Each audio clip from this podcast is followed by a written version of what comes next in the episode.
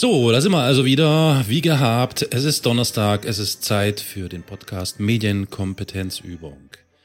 Verehrte Zuhörerinnen, verehrte Zuhörer, schön, dass ihr da seid. Und ich. Mo Mo Moment mal. Ich dachte, wir sind hier bei Historia Universalis, dem Geschichtspodcast. Nee, nee, nee, nee, nee, nee. Hier sind wir bei Medienkompetenzübungen. Hallo, wer bist denn du da? Äh, ich bin Elias Hart, Teil des Podcastes Historia Universalis und ich wollte heute eigentlich eine Episode machen über die Opfer rechter Gewalt. Ja, dann mal nichts wie herzlich willkommen, Elias.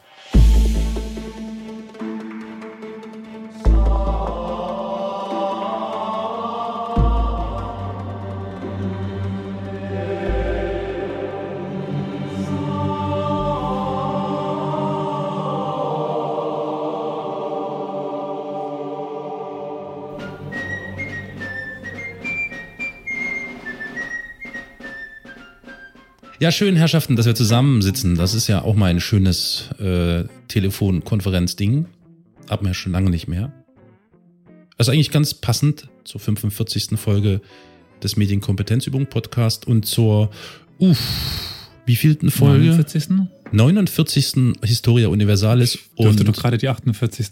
geschnitten haben. Ja, ja, und zur, ich weiß nicht, 20., 21. von Ruhigbrauner ist halt gerade Leute, ihr, also liebe Zuhörerinnen, liebe Zuhörer, ihr müsst uns jetzt echt, ihr, ihr müsst uns loben in jeder Form auf allen möglichen Kanälen, weil das ist eine total geile Marketingstrategie, so, so Cross-Promoting, das ist schon der Hammer. Mhm. Also wir sind schon wirklich echt, wir sind, wir sind äh, die, die Marketingagentur für Podcasts, wir können das.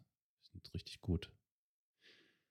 Ja, genau. Wie, auf wie, einem. wie geht's dir denn eigentlich so, Elias? Wir haben uns ja eine Weile, Weile nicht gehört. Zuletzt ähm, haben wir zu dritt miteinander geschnackt bei Mhm. äh, der drei- 30. Sendung? Äh, Bei der ein Jahr, ein Jahr Medienkompetenz. Ach, du meinst hier? Ja, das war ja zu viert. Hier. Naja, den Genau. lassen wir mal raus. Den, ach, den, Den Sepp lassen wir raus. den lassen wir raus. Ja, geht's dir gut? Ja. Hm? Also jetzt wieder. Hab mich ein bisschen beruhigt. Ach so, oh ja, stimmt. Obwohl heute, oh. obwohl heute das nächste wieder kam. Aber ja. Du hast dich ganz schön, also du hast dich ganz schön in Rage äh, gearbeitet, ne, bei dem Thema. Mhm. Hm, ja, aber ist auch kein Wunder, ehrlich gesagt. Also, wenn man sich diese Entwicklung anguckt, ich meine, wir reden, also Furt und meine Wenigkeit, ziemlich oft über diese Entwicklung und äh, das Drumherum und diese pseudo angestrengten Versuche der Politiker, das irgendwie in so ein seichtes Fahrgewässer zu begeben, das ist alles sehr unschön. Und wie geht's denn dir so, Herr Furt? Ja, mir geht's ähm, den Umständen entsprechend gut. Also das Thema ist nicht das Schönste, aber es muss auf jeden Fall mal raus. Es muss gesagt werden. Ähm, das wird man ja noch mal, wohl noch mal sagen Das, dürfen. das, das wird man ja wohl noch mal sagen dürfen, jawohl. Ansonsten ist es echt scheiße heiß und es ist es echt schon fast zu warm zum Podcasten. Ich hoffe, ich falle hier nicht Ja, einfach ist es- um. Oh, Ist es in Prag noch so, so warm? Ja, heute waren kam schon die 36 Abkühlung. Grad und aktuell Ha. sind draußen 32, aber so der Raum, in dem ich podcaste, der hat halt immer noch die 36 Grad. Ich glaube, bei uns hat es jetzt so Hm. 22 Grad.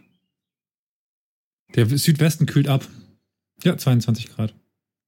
Naja, vielleicht haben wir Gelegenheit, also wenn Elias dann ein bisschen referiert, dann können wir hin und wieder die Mute-Taste drücken und schnell mal die Klimaanlage, Ventilator, Fenster, was auch immer betätigen. Uns mit kaltem Wasser übergießen. Ich bin übrigens der einzige von euch, der hier in einem geschlossenen Raum sitzt, ne? Ihr sitzt bei offenem Fenster, ihr seid so unprofessionell. Naja, egal. Ja, absolut. Amateure, Aber das hat- Laien. Ja, genau. so ist es. Also, wir haben heute zusammengefunden, weil es, also es, es geschehen Dinge in unserem Land, die sind nicht neu, aber sie bewegen sich gerade in, in einer Intensität um uns drum herum, das kann man irgendwie nicht übersehen und überhören. Der letzte Fall, äh, in dem es darum ging, dass ähm, Rechtsextreme oder ein Rechtsextremer, der mutmaßliche Täter war ein Rechtsextremer oder ist ein Rechtsextremer, einen Beamten äh, per äh, Kopfschuss getötet hat. Einzeltäter. Nämlich natürlich ein verwirrter Einzeltäter. Ja, ja, demnach war Adolf Ähm, Hitler ja auch nur ein Einzeltäter. genau.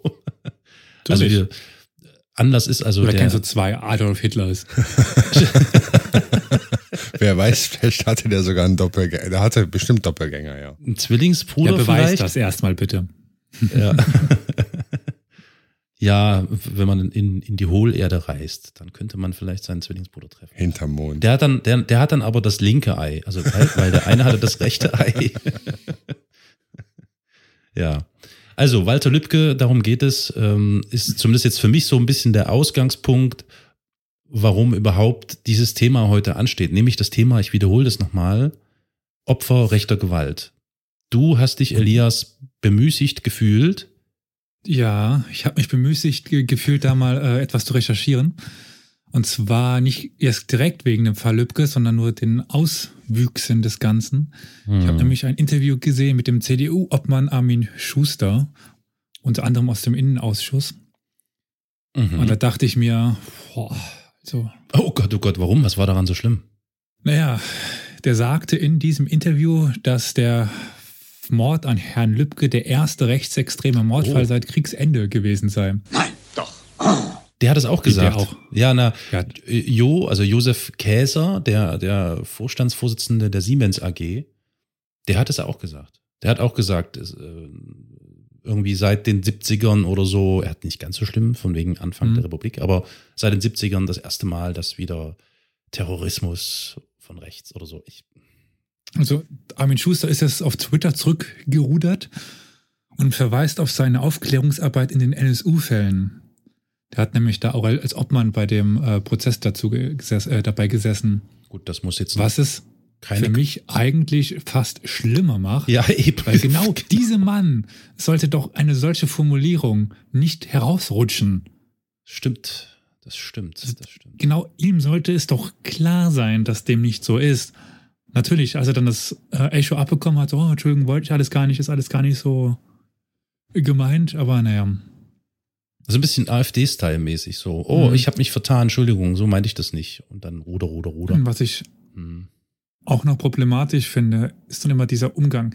Es hat es zum, seit langer Zeit zum ersten Mal keinen Obdachlosen oder Einwanderer erwischt. Wir werden gleich sehen, bei der, bei der Liste sind ent- entweder Obdachlose, Be- Behinderte, Ausländer, Asylbewerber oder, oder, oder. Es hat es zum ersten Mal einen aus der Mitte der Gesellschaft oder nicht zum ersten Mal, aber wieder einen erwischt. Und plötzlich Mhm. schreien sie, sie alle auf. Der Seehofer hat ja gesagt, ähm, da- da- dass dieser unkontrollierte und bis heute andauernde Massenstrom an Migranten, ähm, wenn es den nicht gegeben hätte oder wenn es den Wäre nicht geben nicht würde, passiert. dann würde der Walter Lübcke noch leben, ja. Hm. Das hat Seehofer really gesagt. Das hat äh, Seehofer so gesagt, ja. Fick. Nein. Und Meuthen hier, unser Verfassungsschützer, unser Ex, meinte heute ja auch irgendwie, er wäre vor, vor 30 Jahren nicht in die CDU eingetreten, damit 1,8 Mil- Millionen Araber gekommen kommen würden. Ma Maaßen, Maaßen, Maaßen war Maaßen, das ja, mal lieber. ja. Das war nicht Maaßen. Meuthen. Ja, aber der Also jetzige, nicht. der jetzige Verfassungsschutzpräsident, der hat ja auch dem Seehofer zugestimmt. Ne? Er hat ja gesagt, Ja, dass ja, wir ein ja. Erstarken rechter Tendenzen feststellen, hängt mit denn? aktuellen politischen Entwicklungen zusammen und möglicherweise und natürlich auch mit der Flüchtlings- und Migrationspolitik seit 2015. Also fassen wir nochmal kurz zusammen. Äh, Also ich muss das nochmal kurz durchsteigen. Das heißt, die Schuld an diesen Morden liegt nicht bei den Rechtsextremen Nee, bei Angela. und dem Rechtsex rechtsextremen Milieu, sondern am Ende sind die Flüchtlinge selbst schuld, oder? Hm. Auch so ein bisschen, ne? Also wenn die nicht gekommen wären, dann wäre das alles gar nicht entstanden. Also Ja, nee, Leute, wenn Angela den nicht reingelassen hätte, Ja. wäre das alles natürlich. nicht entstanden. Ja, na Und klar. wir werden, wir werden aber gleich sehen, das ist absoluter Schwachsinn. Die, die Morde gab es, also wir machen jetzt, also ich habe hier seit 1990 vorbereitet. Das, die gab es 1990 genauso wie 2005, genauso wie 2018. Also nach der Wende im Grunde hast du jetzt angefangen zu zählen. ja, Ja, klar, weil vorher wird's schwierig, weil ich glaube, rechte Gewalt hat es ja offiziell in der DDR nicht gegeben. zum Ja. Beispiel. Also das ist sehr, Und auch sehr wenig im. Westen eigentlich. das wies ich jetzt wieder nicht. Ah, vermutlich Ähm, nicht, vermutlich ja. So in den, Ja, in den sind- 80ern war doch alles Haiti-Tai und alles schön und Troll und Disco und Glitzer. Man hat gerne mal die äh, politische Intention weggelassen bei den Berichten. Mm, genau. Und dann genau. lässt sich mittlerweile schwer sagen, ob das jetzt, ein, also wenn ein Skinhead irgendeinen Obdachlosen totprügelt, war das, weil das sozialdarwinistische Motive hatte, so Mm.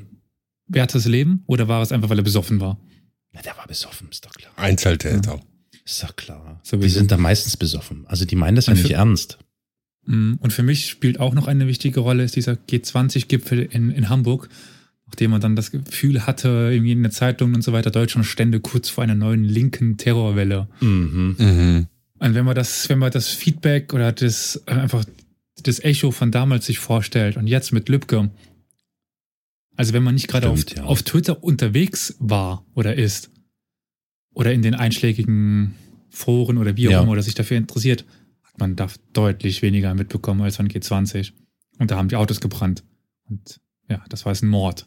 Und einer nur von vielen. NSU, alles ruhig. Also einfach da. Ja, und äh, das Interessante ist, der, der, Klassiker ist eben auch so zum, also Anlass Mord an Walter Lübcke. Und wer sitzt dann in den Talkshows? Wieder irgendwelche AfD-Idioten, ja. Hm. Also ich will den AfD-Leuten das jetzt nicht unterschieben, aber sie sind Teil, meines Erachtens nach, Teil dieser Atmosphäre dieses Problems. Das ganz bestimmt. Also das ist offensichtlich. Ich meine, wir hatten, kannst dich erinnern, Furt, wir hatten in der letzten Folge kurz so einen Tweet vorgelesen von Erika Steinbach mit diesen Wehrmachtsfotos oder so. Oh, Also, was, wieder. was geht in diesen Köpfen vor?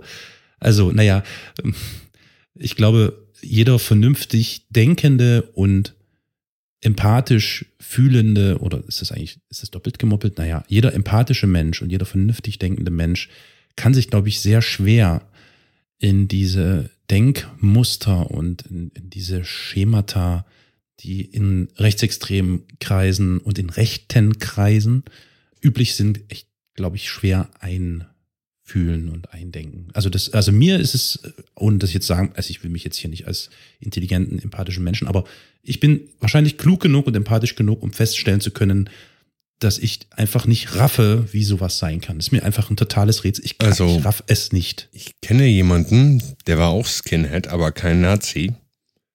Und der hat, Ja, Skinhead heißt dann nicht Nazi. Mhm. nee, ja nee, ich, linke ich, Skins, rechte Skins. genau. Und Sorry. der hat aber ähm, teilweise so an Wochenenden sich wirklich mit Alkohol und Pillen zugehauen und ist dann wirklich irgendwie auf Schlägerei aus gewesen und ging dann in irgendwelche Kneipen, um dann da tatsächlich andere Nazis, also an andere Glatzen zu verhauen. Der brauchte das einfach. Äh, ja, also das mit diesem Aggressionspotenzial oder diesem Bedürfnis, sich äh, mit anderen zu schlagen, zu prügeln, das ist ja sowieso nochmal eine Sache. Also wir, wir Mhm. sind ja, glaube ich, viel weiter. Äh, also so dieser klassische Also, tumpe, ähm, tumpe Nazi mit Glatze und Springerstiefel, das ist noch das Bild aus den, ja, ich sag mal, aus den 90ern oder so, oder aus den 80ern vielleicht sogar noch.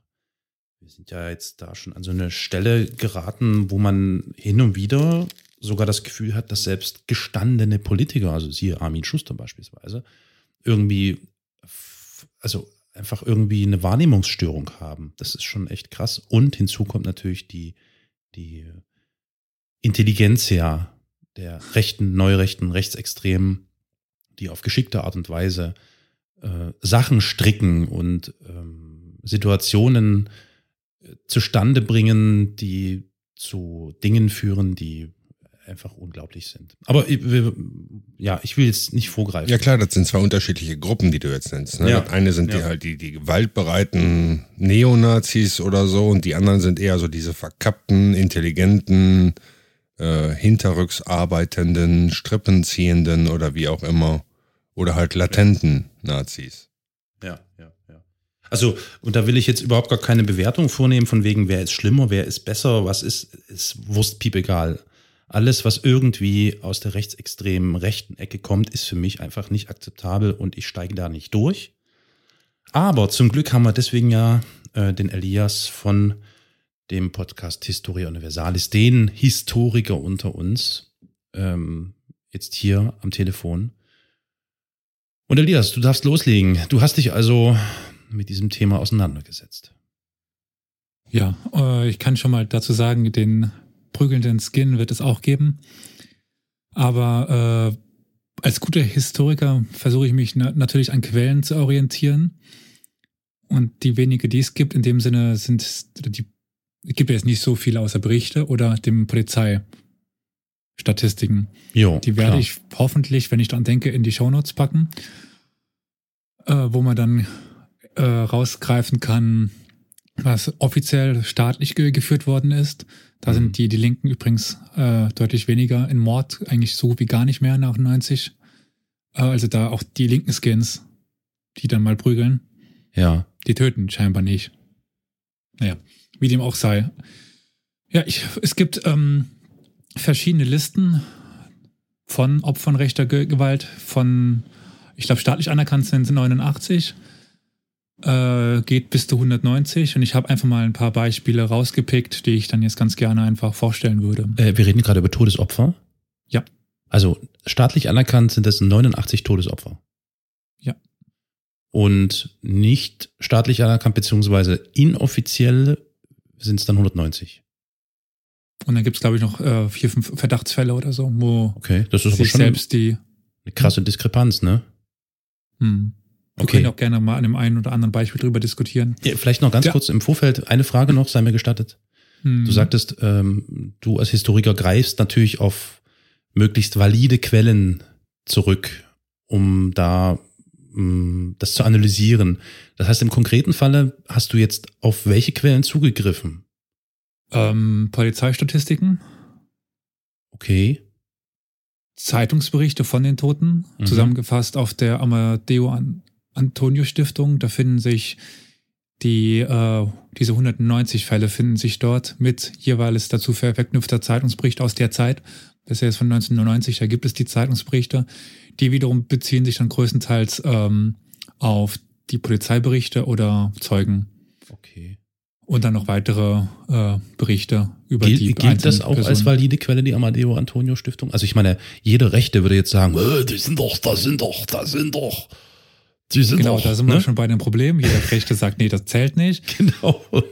Äh, ich würde sagen, ja, zählen sie, weil sie eben ganz, also sie sagen schon mal, woher Sie sie, legen die, ja die Informationen haben, die sie schreiben. Mhm. Es ist nichts, dass sie, sie schreiben keinen Eintrag zu irgendwem, ohne eine Quelle dazu anzugeben, wo man Okay. das überprüfen kann. Und das sind äh, normalerweise relativ, also ich habe jetzt nirgendwo eine Quelle gefunden, die nicht vertrauenserweckend ist. Das heißt, die Zeit, Ja. sei es ähm, andere Tagesblätter, sei es hier die Mhm. Dresdner Neuesten Nachrichten, Ja. ähm, ich gehe jetzt mal gerade durch, dieser Brücker Zeitung.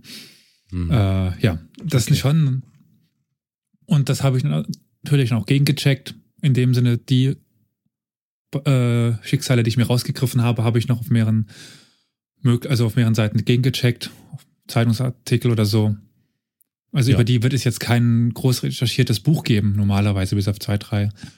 Da muss man sich eben auf diese Zeitungsartikel stützen und hoffen, dass der Journalismus noch so fähig ist, da drüber zu schreiben. Ja, ein prominentes Beispiel in der Liste, was ich da gesehen habe, ist zum Beispiel Michel Kiesewetter.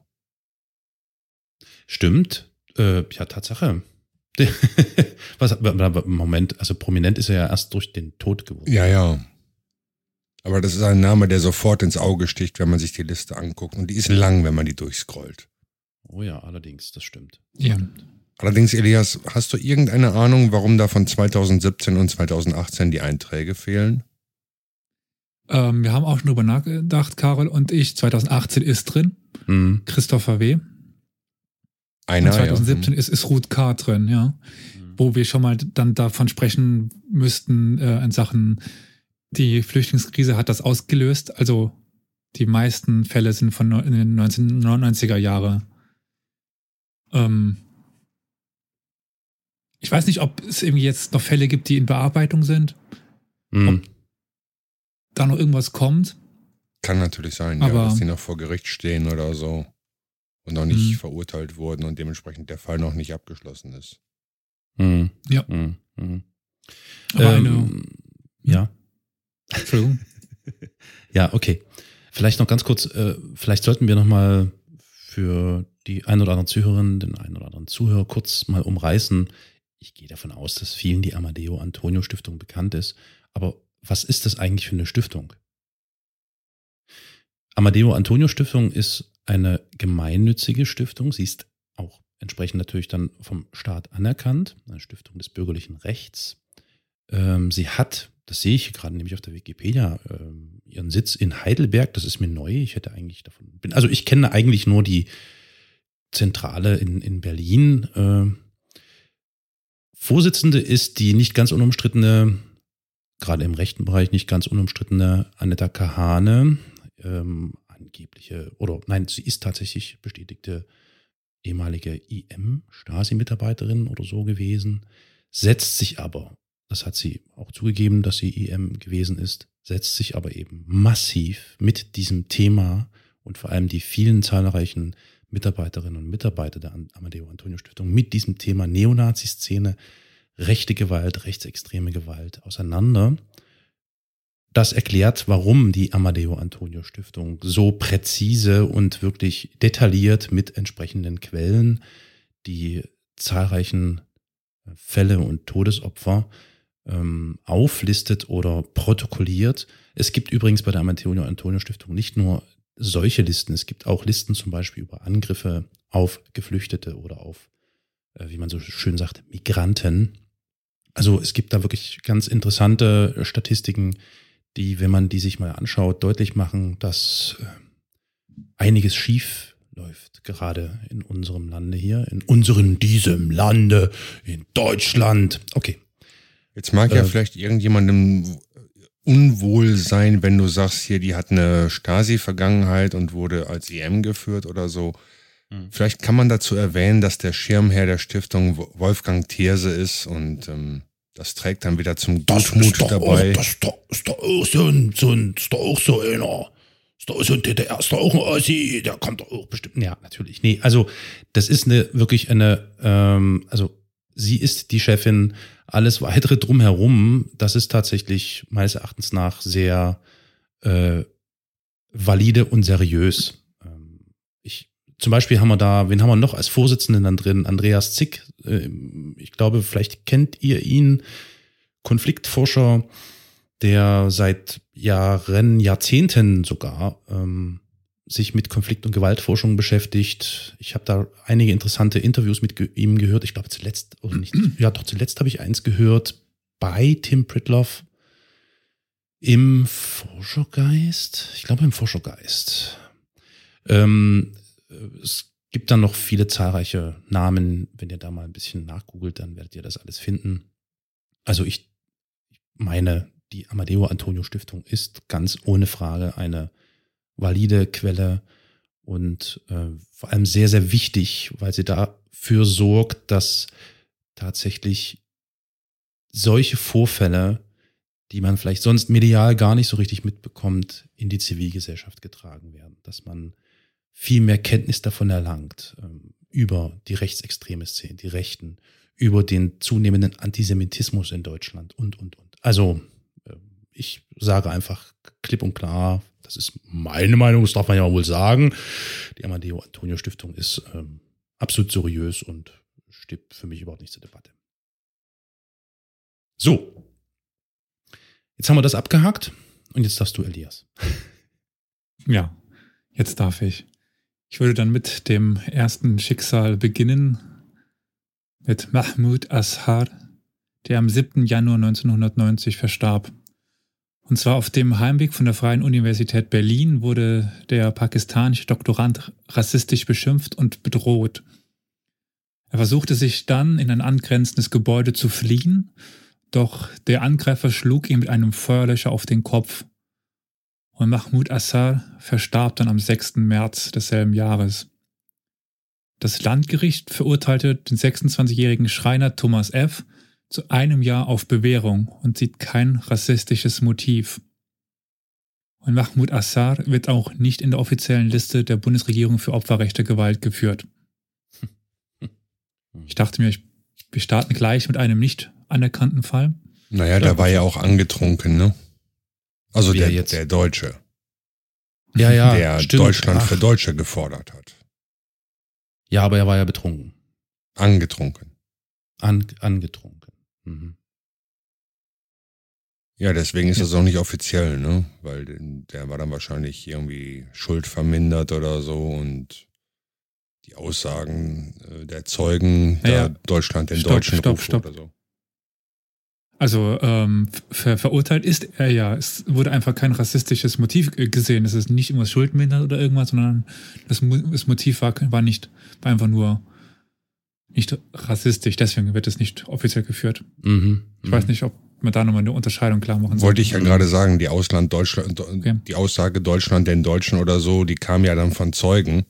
Und ob die Mhm. dementsprechend gewertet wurden, das bleibt natürlich unklar. Mhm. Mhm. Aber mit diesem Alkoholgehalt von 1,75 Promille wurde dem auf jeden Fall verminderte Schuldfähigkeit zugesprochen. Da gibt's noch so einige Fälle, die Fragen aufwerfen, aber ja, machen wir mal weiter. Okay. Andrei Fratzak, 7. Oktober 1990, der erste staatlich anerkannte. Die Täter bekamen zwischen acht Monaten und einem Dreivierteljahr als Strafmaß, wobei dabei weitere Angriffe mit einbezogen worden sind in das Urteil.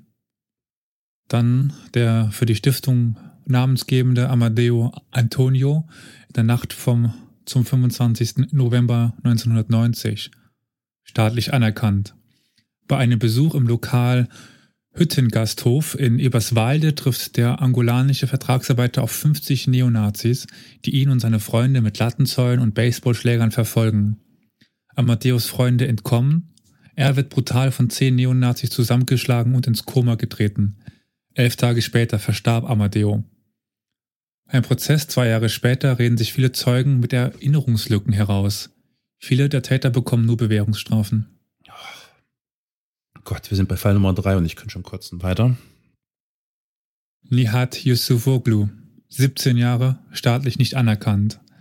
Am 28. Dezember 1990 durch einen gleichaltrigen Skinhead mit einem Messerstich ins Herz getötet. Dem 17 Angriff Jahre. waren wochenlang 17 Jahre. Dem Angriff waren wochenlange Bedrohungen rassistischer Natur vorweggegangen. Der Täter 17 und das Opfer 17. Das ist unglaublich. Mhm.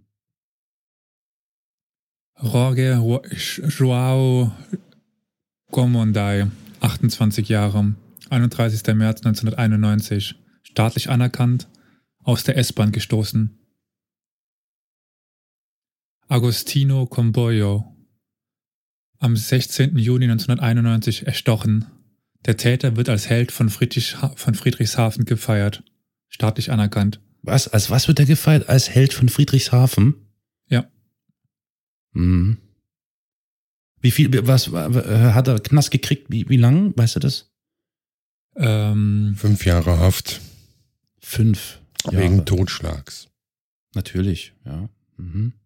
Ähm, sowieso ist mir klar ge- geworden, wenn man jemanden tot haben will, am besten mit Fäusten. Ist immer Totschlag irgendwie. Mhm. Mhm. Es ist, ja, niemals eine, eine Schusswaffe benutzen, immer totschlagen. Kriegt man viel, viel, viel, viel weniger. Oder herumliegende Zaunlatten. Mhm, auch gut. Pff, Leute. Mhm. Der nächste Fall betrifft mich selber. Also zumindest Was? die, die Gegend, Ah, okay. aus der ich komme. Nämlich Samuel Kofi Yeboah, 19. September 1991. Im Asylbewerberheim in Saarlouis verbrannt, wobei zwei weitere Flüchtlinge aus Nigeria verletzt werden. Hm. Leider bisher noch nicht aufgeklärt, wird aber staatlich anerkannt. Tatsache. Tatsache. Saarlouis, liegt oh, 15 Kilometer von hier entfernt. Hm. Und das war groß in den Medien, gehe ich mal davon aus. Ja, das ist vor meiner Zeit. Ähm, aber Warst du da schon geboren? Das muss ich mal fragen. nein, 93er Jahrgang. Fuck, Alter. Furt, wir können einpacken. Ja. Die Jungen Ich das übernehmen. gerade. Scheiße, oh Gott. Weiter geht's. Aber im Saarland so gut wie vergessen. mhm. Mete Ekshi, 19 Jahre, im Streit von drei Jugendlichen mit einem Baseballschläger ins Koma geschlagen worden. Wenige Tage später verstirbt er. Die Täter hatten ihn zuerst rassistisch angepöbelt und Schmähungen zugerufen. Er solle ge gefälligst Deutsch und nicht Türkisch reden. Der Baseballschläger war aber von Meta aus seinem Auto geholt worden, staatlich nicht anerkannt. Timo Kelke, 12. Dezember 1991, staatlich anerkannt. Drei zur Wehrsportgruppe Erster Werwolf Jagdeinheit Senftenberg gehörende Neonazis wollten das Auto von Timo Kelke für einen, Überschla äh, für einen Überfall auf ein Spielcasino rauben. Dieser wehrte sich und wurde deshalb umgebracht. Die Täter bekommen Freiheitsstrafen zwischen drei und 15 Jahren. Jetzt mal aber Sekunde, Moment mal. Timo Kelke. Klingt ja, ja jetzt nicht gerade sehr ausländisch, ne? Das ist Wo jetzt ist denn da der rechtsextreme Bezug? ist ja interessant. Die Wehrsportgruppe Erster Werwolf ah, ja, klar. Jagdeinheit Okay, Senftenberg. okay, okay das ja, ja, waren ja. Nazis. Natürlich, Die- ja, ja. Die Wehrsportgruppe halt. Hm. Ja. Erster Werwolf Jagdeinheit Senftenberg. Alter, fuck. Okay. Eine namentlich unbekannte Familie. 31. Januar 1992. Die dreiköpfige Familie verbrennt in einem Flüchtlingsheim. Die Täter werden festgenommen und zu viereinhalb bis fünfeinhalb Jahren Haft verurteilt. Ein fremdenfeindliches Motiv wird nicht gesehen. Dragomir Christinel, 18 Jahre. Ingo Finnern, 31 Jahre. Gustav Schneeklaus, 53 Jahre. Zu Tode, geprügelt, zu Tode geprügelt, weil, der, weil er Hitler als großen Verbrecher bezeichnet hatte. Nguyen Van Tu, 24 Jahre.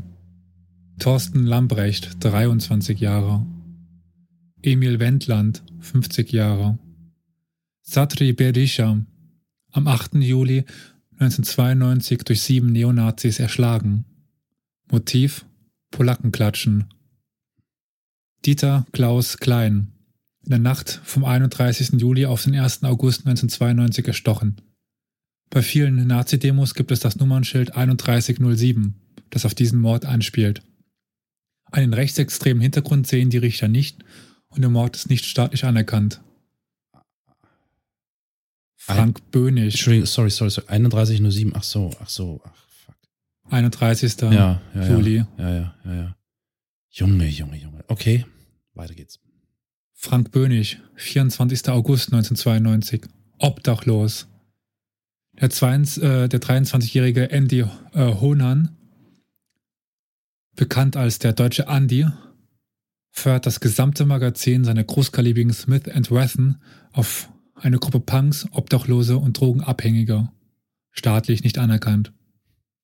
Waltraud Scheffler, 44 Jahre. Karl-Hans Rohn, geschlagen, angezündet und erstickt. Rohn wurde für einen Juden gehalten, staatlich anerkannt. Alfred Salomon, 92 Jahre, wird in einem Altersheim von einem ehemaligen Obersturmführer wegen seiner Scheiße. jüdischen Herkunft beschimpft und geschlagen. Infolgedessen erleidet Salomon einen Herzinfarkt und stirbt. Nicht anerkannt. Nicht anerkannt. Ist klar. Hm. Silvio Meyer, 27 Jahre, staatlich anerkannt, wird von Neonazis niedergestochen und verblutet.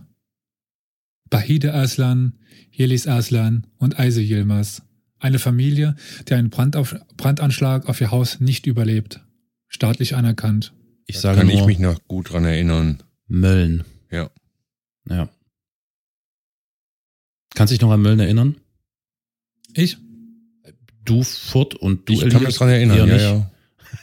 Erinnern kann ich mich nicht, ich Ja. weiß aber, um was es sich, sich handelt. Wie gesagt, die 93er Ja. Jahre. Mölln- Mölln ist aber Mölln immer noch ein großes Thema in Solingen, also Ja, ja, ja. das ist nicht einfach an denen vorbeigegangen, obwohl da gibt's immer noch jede Menge Neonazis, aber auch die linke Szene ist da extrem groß in Solingen. Danke, Jungs, macht weiter und Mädels. Bruno Cappi, 55. Verdächtige werden freigesprochen. Hans-Jochen Lomatsch, 51 Jahre. Shahin äh, Kalasir, 20 Jahre, wird auf der Autobahn verfolgt, gerammt und überfahren. Mario Jüdecke, 23 Jahre, Stich ins Herz. Der Täter wird freigesprochen.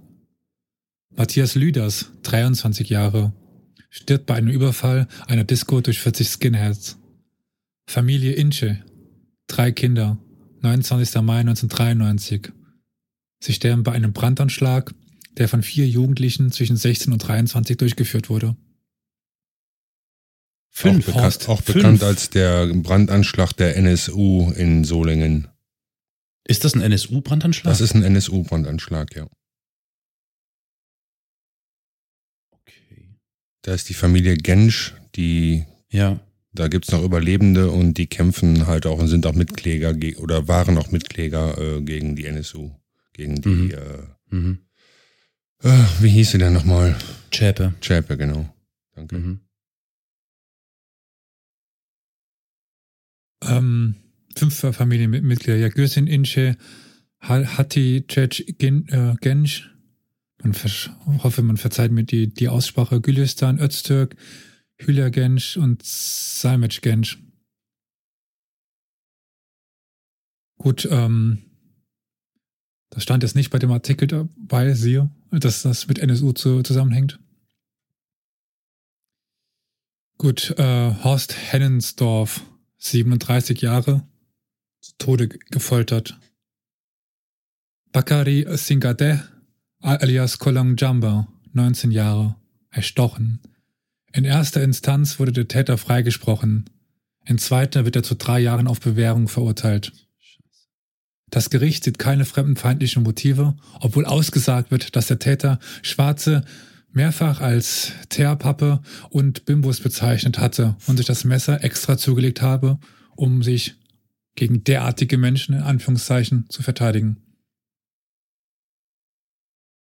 Ali Bayram, 50 Jahre, Familienvater, wird vor seiner Tochter an der Haustür erschossen. Der Täter begründet seine Tat damit, dass die Familie zu laut gewesen sei. Jan W., 45 Jahre, wird in einen Fluss getrieben und daran gehindert, wieder aus diesem zu kommen.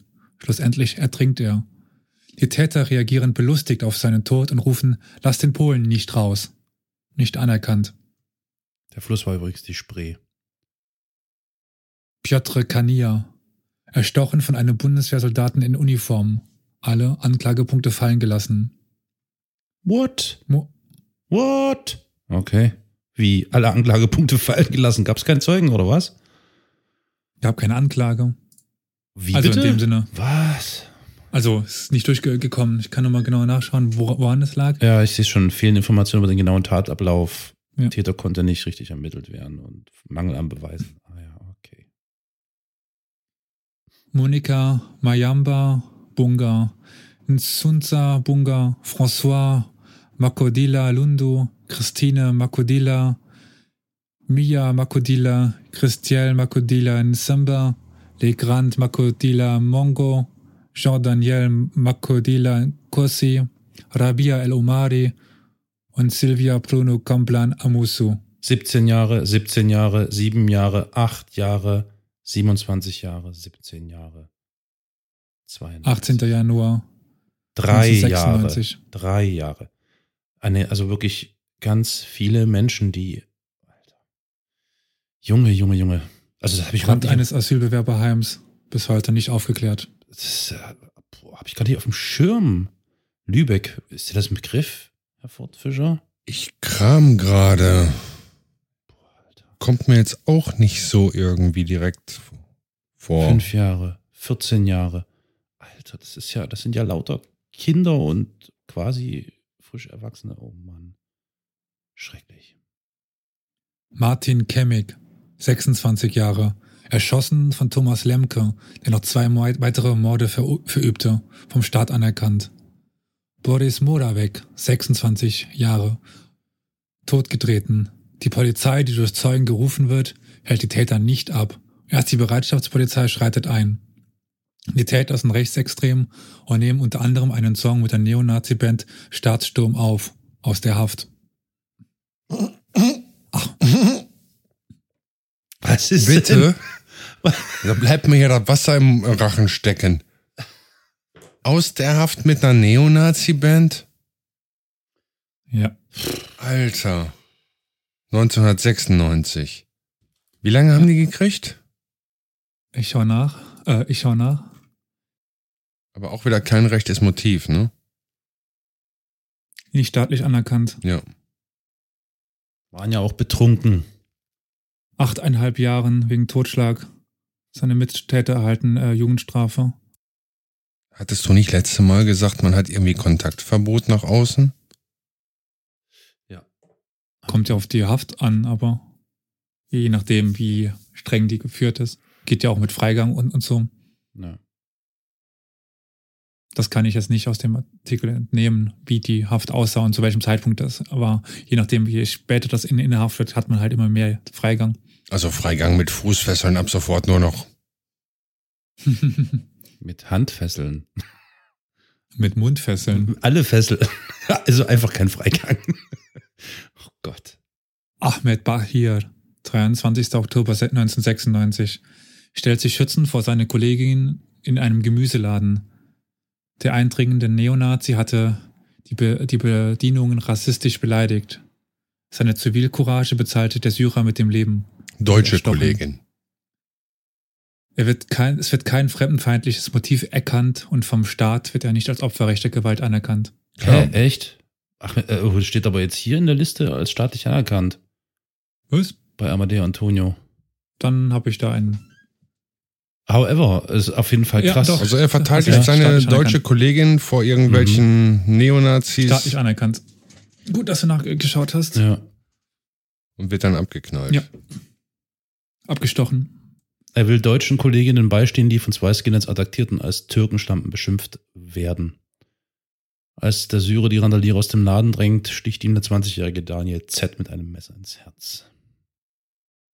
Aber du hast recht, Elias, das stimmt. Also zumindest anfangs, trotz der von Verkäuferin bezeugten rassistischen Drohungen kann die Staatsanwaltschaft keinen ausländerfeindlichen Hass erkennen. Es, Leute, oh Gott. Im November, Da, genau so. Ja. so. So kommt das so Ja, zustande. ja, ja. Und im November gekommen Gibt es. 97 eigentlich eine offizielle Ja. Definition, was ausländerfeindlich ist oder so? Haben die da irgendwie äh, extrem hohe Definition. Level angelegt? Nee, es gibt eine Definition, von wann die Straftat rechts ist. Die kann ich auch kurz rauskramen. Bitte. Bitte, weil ich finde gerade jetzt, gerade, Also irgendwie bleibt mir da die Spucke weg bei so manchen Gerichten. boah, ich, ich glaube, ich, ich muss dann nochmal was einsprechen, irgendwie eine, eine, eine Warnung oder so, weil Achtung, dieser Also Podcast gefährdet ihre Gesundheit. Absolut, ja, der kann. Geht es hier um den Rechtsextremismus, also die Ideologie des Rechtsextremismus beschreibt der Verfassungsschutz dagegen als autoritäres Staatsverständnis, in dem die Vorstellung einer rassisch homogenen Volksgemeinschaft vorherrscht. Die Anhänger glauben, dass die Zugehörigkeit zu einer Ethnie, Nation und Rasse über den Wert eines Menschen entscheidet. Sprich, NS-Ideologie in all ihren äh, Schattierungen Ja, interessanter Aspekt, denn der Verfassungsschutz heraushebt, mit ihrer Propaganda bemühen sich die Rechts- Rechtsextremisten seit Jahren, das Szenario eines unmittelbar bevorstehenden Bürgerkriegs zu verbreiten, bla bla bla. Ja gut, aber wir haben es ja gehabt mit dieser äh, äh, Ja. einen Rasse und so. Hm. Also da ist doch eindeutig irgendwas zu erkennen. Okay, weiter. Weiter? Gut, ich weiß nicht, ob Carol mal noch kurz nach einer Nee, Definition nee, suchen ich, will. Nee, ist okay, mach weiter. Das ist, das ist, Gut. Horst Gens, 50 Jahre, im Straßengraben mit einem Stein erschlagen. Fan Van Tau, 42 Jahre, von Neonazis massiv geschlagen, er stirbt an den Langzeitfolgen, staatlich nicht anerkannt. Jana Georgi, 14 Jahre, erstochen aus Rache durch einen 15-Jährigen. Grund, sie habe ihn als scheiß Fascho bezeichnet. Neonazis bedrohen eine Mahnwache mit den Worten, dass sie nur die erste Zecke gewesen sei. Staatlich nicht anerkannt. 14 Nur und 15. 14, 14, jawohl, bitte nochmal. 14. 14. Der Täter war 14-Jährige. 15. Der Täter war 15, ja. So, und wir haben uns Saalfeld. gerade gefragt, was in solchen Köpfen vorgehen mag, ja. Mhm. Also, äh, ich wollte gerade sagen, Saalfeld, sag ich nur. Also, Thüringen. ich möchte, ich möchte nicht pauschalisieren, aber Saalfeld ist für derartige Vorfälle oder derartiges Gedankengut nicht äh, unbekannt. Ähm, Ich erinnere da an, ich sage euch das mal ganz kurz, Moment, Moment, Moment. Äh, Die Folge Nummer 17 vom Ruhigbrauner Podcast. Dort spreche ich mit Dr. Matthias Quent. Äh, Der ist Rechtsextremismus-Forscher und Soziologe und zudem ist er auch noch Leiter des Instituts für Demokratie und Zivilgesellschaft und der Thüringer Dokumentations- und Forschungsstelle gegen Menschenfeindlichkeit.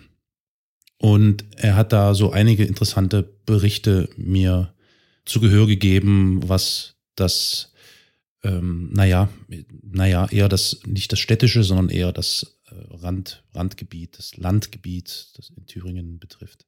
Also das äh, trifft ungefähr den Punkt. Aber krass, Alter. Mann, oh Mann, oh Mann. 14 und 15. Holy shit. Nunu Lorenchao, 49 Jahre. Neonazis wollten ihren Frust nach der Niederlage der deutschen Nationalmannschaft an Ausländern auslassen. Farid Guendol alias Omar Benoui, 28 Jahre, 13. Februar 1999, stirbt auf der Flucht vor einer Gruppe Neonazis, da er sich beim Durchschlagen einer Glastür die rechte Knieschlagader aufreißt. Er verblutet innerhalb kürzester Zeit. Staatlich anerkannt. 2008 steht wenige Meter neben seinem Gedenkstein, für, neben den Gedenksteinen für ihn ein, ein NPD-Wahlplakat mit dem Motto Wählen gehen, Bürgerwut in den Kreistag. Der Haupttäter Alexander Boder wird im selben Jahr als Kandidat der NPD in Guben für das Stadtparlament aufgestellt. Und das ist dann keine Störung der Totenruhe oder irgendwie sowas, ja. Der Klassiker, wie das NPD-Plakat gegenüber des Jüdischen Museums mit Gas geben. Mhm, ja. ja. Ist der Typ denn jetzt in den Knast gegangen? Der Täter? Nicht lange. Nicht, nicht lange. Gerichtsverfahren. Ich lese gerade. Das geht ganz schnell. die Staatsanwaltschaft flankiert diese Verteidigungsstrategie, wie auch immer die ist, insoweit, als sie von Beginn der Ermittlungen bemüht ist, den rassistischen Hintergrund der Tat in Abrede zu stellen. So bleibt es der Nebenklage überlassen, die Hintergründe der Angeklagten und die Motive der Tat auszuleuchten. Boah, kriegst du, das, kriegst du die Krätze, ey. Egon Efferts, 58 Jahre, zu Tode geprügelt. Die Täter erklärten den Mord mit aus purer Lust an der Menschenjagd. So, aber Moment, pure Lust an der Menschenjagd ist, sind doch niedrige Beweggründe. Das heißt, die müssen doch lebenslang gekriegt haben oder irgend so. Nee, der ist wegen Tod, die sind wegen Totschlag für acht zehn Jahre. Jahre. Äh, warte mal, ich, ja, bla, acht Jahre? Ich meine, ich hätte acht gelesen. Okay, kann natürlich sein. Ich habe hier nur vor zehn Jahren gelesen. Also, die pure Lust am, was hast du gesagt, am Menschen töten? Menschenjagd. M Menschenjagd. Acht Jahre Jugendstrafe. Acht der, Jahre der, Jugendstrafe. Der jüngste 17-Jährige, ja. der hat acht, Jahren, acht Jahre Jugendstrafe mhm. gekriegt. Mhm. Und der 20-jährige Stefan E. dann die zehn Jahre Jugendstrafrecht. Really, Leute, also ich meine, ich dachte, ich kenne die Definition von Totschlag und Mord, aber okay. Und bei den deutsch klingenden Namen handelt es sich entweder um Alkoholkranke, Obdachlose, Obdachlose. Frührentner oder Arbeitslose. Ähm, Hans-Werner Gärtner, 37 Jahre, geistig behindert, über Tage gefoltert und schlussendlich zum Sterben am Straßenrand zurückgelassen. Motiv? Den bringen wir um, der ist nicht lebensfähig. Fuck you. Sachsen-Anhalt. Fuck you, fuck you, Alter. Und, was haben sie gekriegt? Oh Gott, ich weiß gar nicht. Die Brutalität und Gefühlslosigkeit der Handlungsweise, ja, bitte. Ja. Dreimal lebenslang für grausamen Mord an einem Behinderten. Oh, das ist aber echt großzügig, vielen Dank. Helmut Sackers, 60 Jahre, 29. April 2000, fordert seine Nachbarn auf, laute Nazi-Musik auszumachen. Er wurde daraufhin erstochen. Ja, der also, Täter wird freigesprochen, staatlich nicht anerkannt. Ja, da, Entschuldigung, bitte mal, ja. Da kann doch nicht einfach so der Nachbar kommen und darum bitten, dass die Musik, also hör mal. Nee, da ruft man die Polizei. Die Polizei, die arbeitet schon lange nicht mehr. Die Polizei, die macht doch nicht. Das ist so krank, Leute. Ey, echt wirklich. Oh Gott. Ey, wirklich, Elias, vielen, vielen Dank auch. Ich, ich bereue gerade, dass wir diese Folge aufnehmen. Ich weiß nicht, wie ich schlafen werde. Oder, also, boah, Alter, ist mir jetzt schlecht, ey. Mach weiter. Alberto Adriano, 39 Jahre. Der aus der Mosambik stammende Mann wird von drei Neonazis totgetreten. Die Täter zeigen keine Reue. Enrico H. wird zu lebenslanger Haft verurteilt. Enver Shimshek, 38 Jahre, Opfer des NSU, mhm. lange als sogenannte Dönermorde verunglimpft. Mhm. Belaid Beyalal, 42 Jahre, stirbt an Langzeitfolgen eines Überfalles von Neonazis aus dem Jahr 1993, staatlich anerkannt. Mohammed Belhaj, 31 Jahre, 22. April 2001, staatlich nicht anerkannt. Abdurrahim Özedugürü, 49 Jahre, Opfer des NSU, getötet durch zwei Kopfschüsse. Süleyman Taşköprü, 31 Jahre, Opfer des NSU, drei Kopfschüsse aus zwei Pistolen. Dieter Manske, 61 Jahre. Fünf Angreifer zerfetzen so gut wie jedes innere Organ. Motiv? Der Obdachlose hatte nichts bei den Gartenhäusern zu suchen. Dorit Botz, 17. August 2001. Mit 13 Messerstichen und einem Schnitt durch die Kehle ermordet. Das Motiv für die Tat war ein Aufnahmeritual der Thüringer Neonazi-Organisation Deutsche Heidenfront. Ein Aufnahmeritual? Aufnahmeritual, ja, mhm, genau, ein Aufnahmeritual. Die Ladeninhaberin eines Militärshops abzuschlachten ist ein Aufnahmeritual? Ja. Der Mord ist ein Aufnahmeritual, ja staatlich nicht anerkannt. Aber das ist doch interessant, ne? Weil, also hier haben wir doch ganz offensichtlich eine Neonazi-Organisation Deutsche Heidenfront. So. Mhm. Nicht staatlich anerkannt. Also kein, kein rassistischer. Ach so, natürlich. Ja, ach, mir fällt's jetzt auf. Mir fällt's gerade auf, Leute. Dorit Botz ist ja, ist ja, ist ja wahrscheinlich keine Ausländerin, ne? Das ist nämlich, ne? Ja, Mhm, ja, ja, hm, steht wahrscheinlich. es hier nichts drin, aber.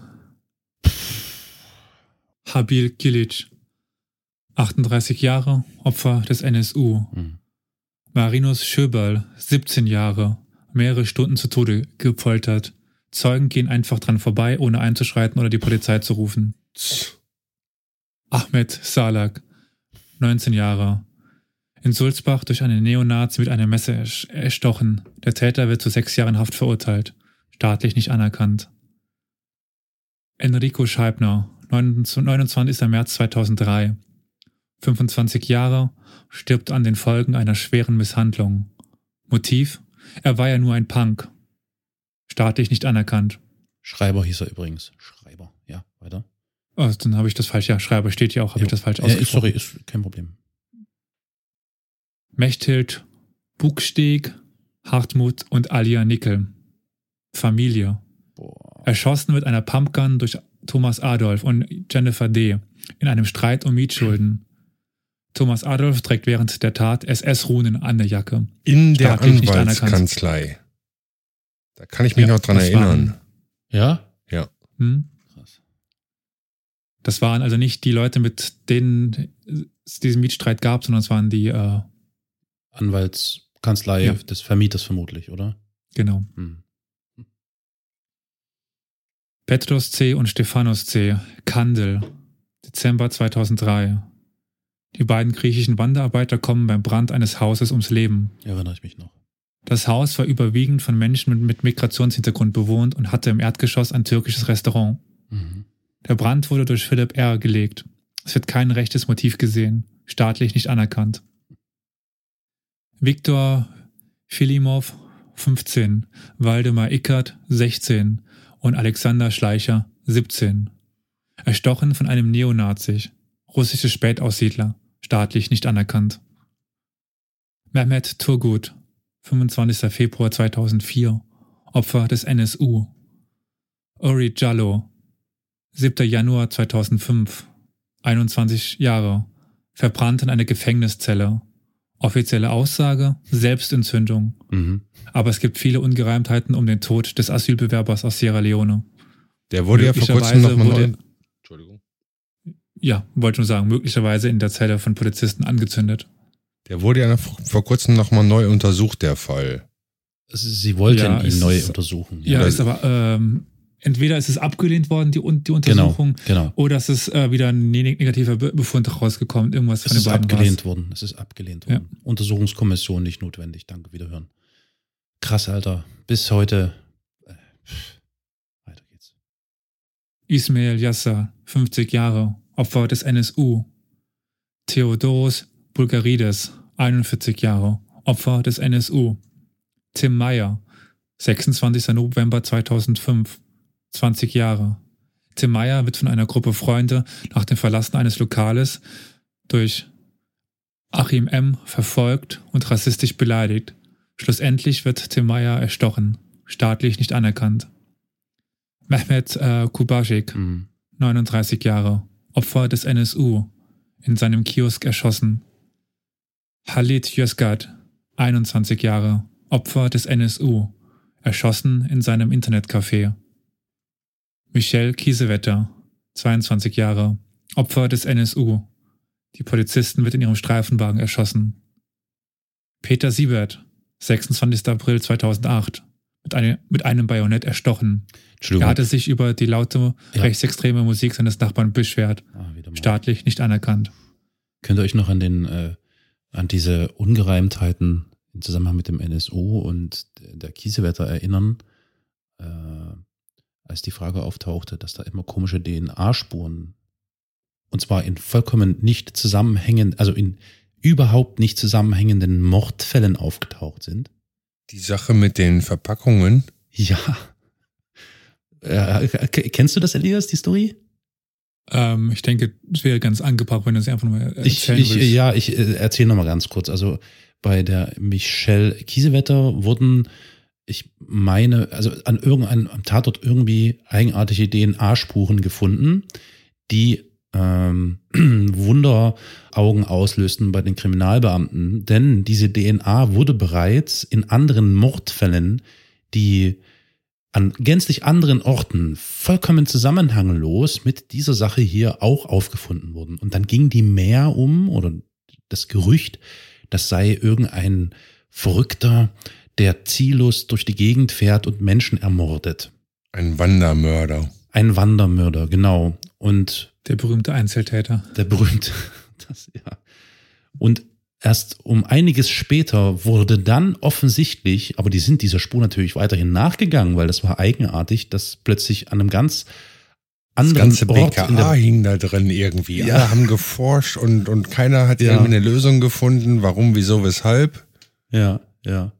Und die Lösung des Rätsels war, dass äh, die Firma, die das, äh, das Untersuchungsbesteck äh, der, der Kriminal, äh, kriminalpolizeilichen äh, Abteilung äh, liefert, also so, so Handschuhe und Zeugs und Wattestäbchen da? in diesem Fall. Wattestä in diesem Falle Watte, genau, Wattestäbchen herstellt, dass das verunreinigt war, dieses Material.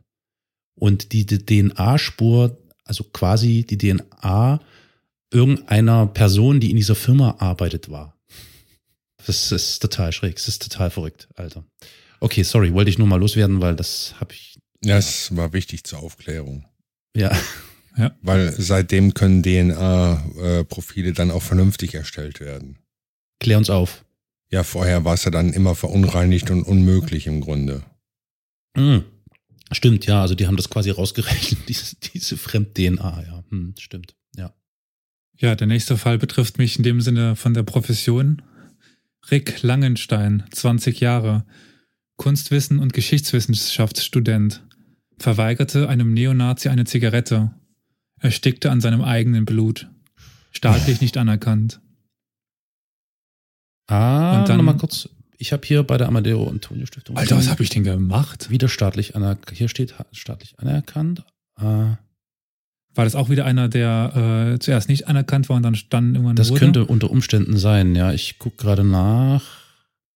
In der Anklage Anschrift für die Zugehörigkeit des Angeklagten zur rechtsextremen Szene benannt. Die Staatsanwältin erklärt zudem, dass er dem Tatabend entsprechend gekleidet war und verstärkt Handschuhe, verstärkte Handschuhe bei sich. anerkannt. Bom, bom, bom. Gut, dass wir mal gegenchecken. Also verstärkte Handschuhe sind diese Dinger mit diesem äh, Quarzsand. Quarzsand. Mhm. Quarzsand, ja. Mhm. Äh, tragen übrigens auch gerne Bürgerwehren. Also ich meine, es gibt selten jetzt noch Bürgerwehren, aber so vor drei Jahren, zwei Jahren waren Bürgerwehren gang und gäbe. Ist wirklich krass. Habe ich übrigens auch eine, eine Folge im Ruhigbrauner Podcast gehabt äh, und auch drüber gesprochen, über, ähm, über dieses Phänomen, was da aufploppte, dass plötzlich durch, selbst durch große Städte wie Leipzig, sich Menschen versammelt haben und durch die Gegend patrouillierten mit Quarzsandhandschuhen zum Beispiel. Also wo du so denkst, Leute was ist das? Was? Die sind verboten. Ne? was? Natürlich, es ist vollkommen verboten. Es ist nicht mal gestattet, dass du annähernd irgendetwas. Die haben äh, äh, Warnwesten zum Beispiel getragen in einigen Städten.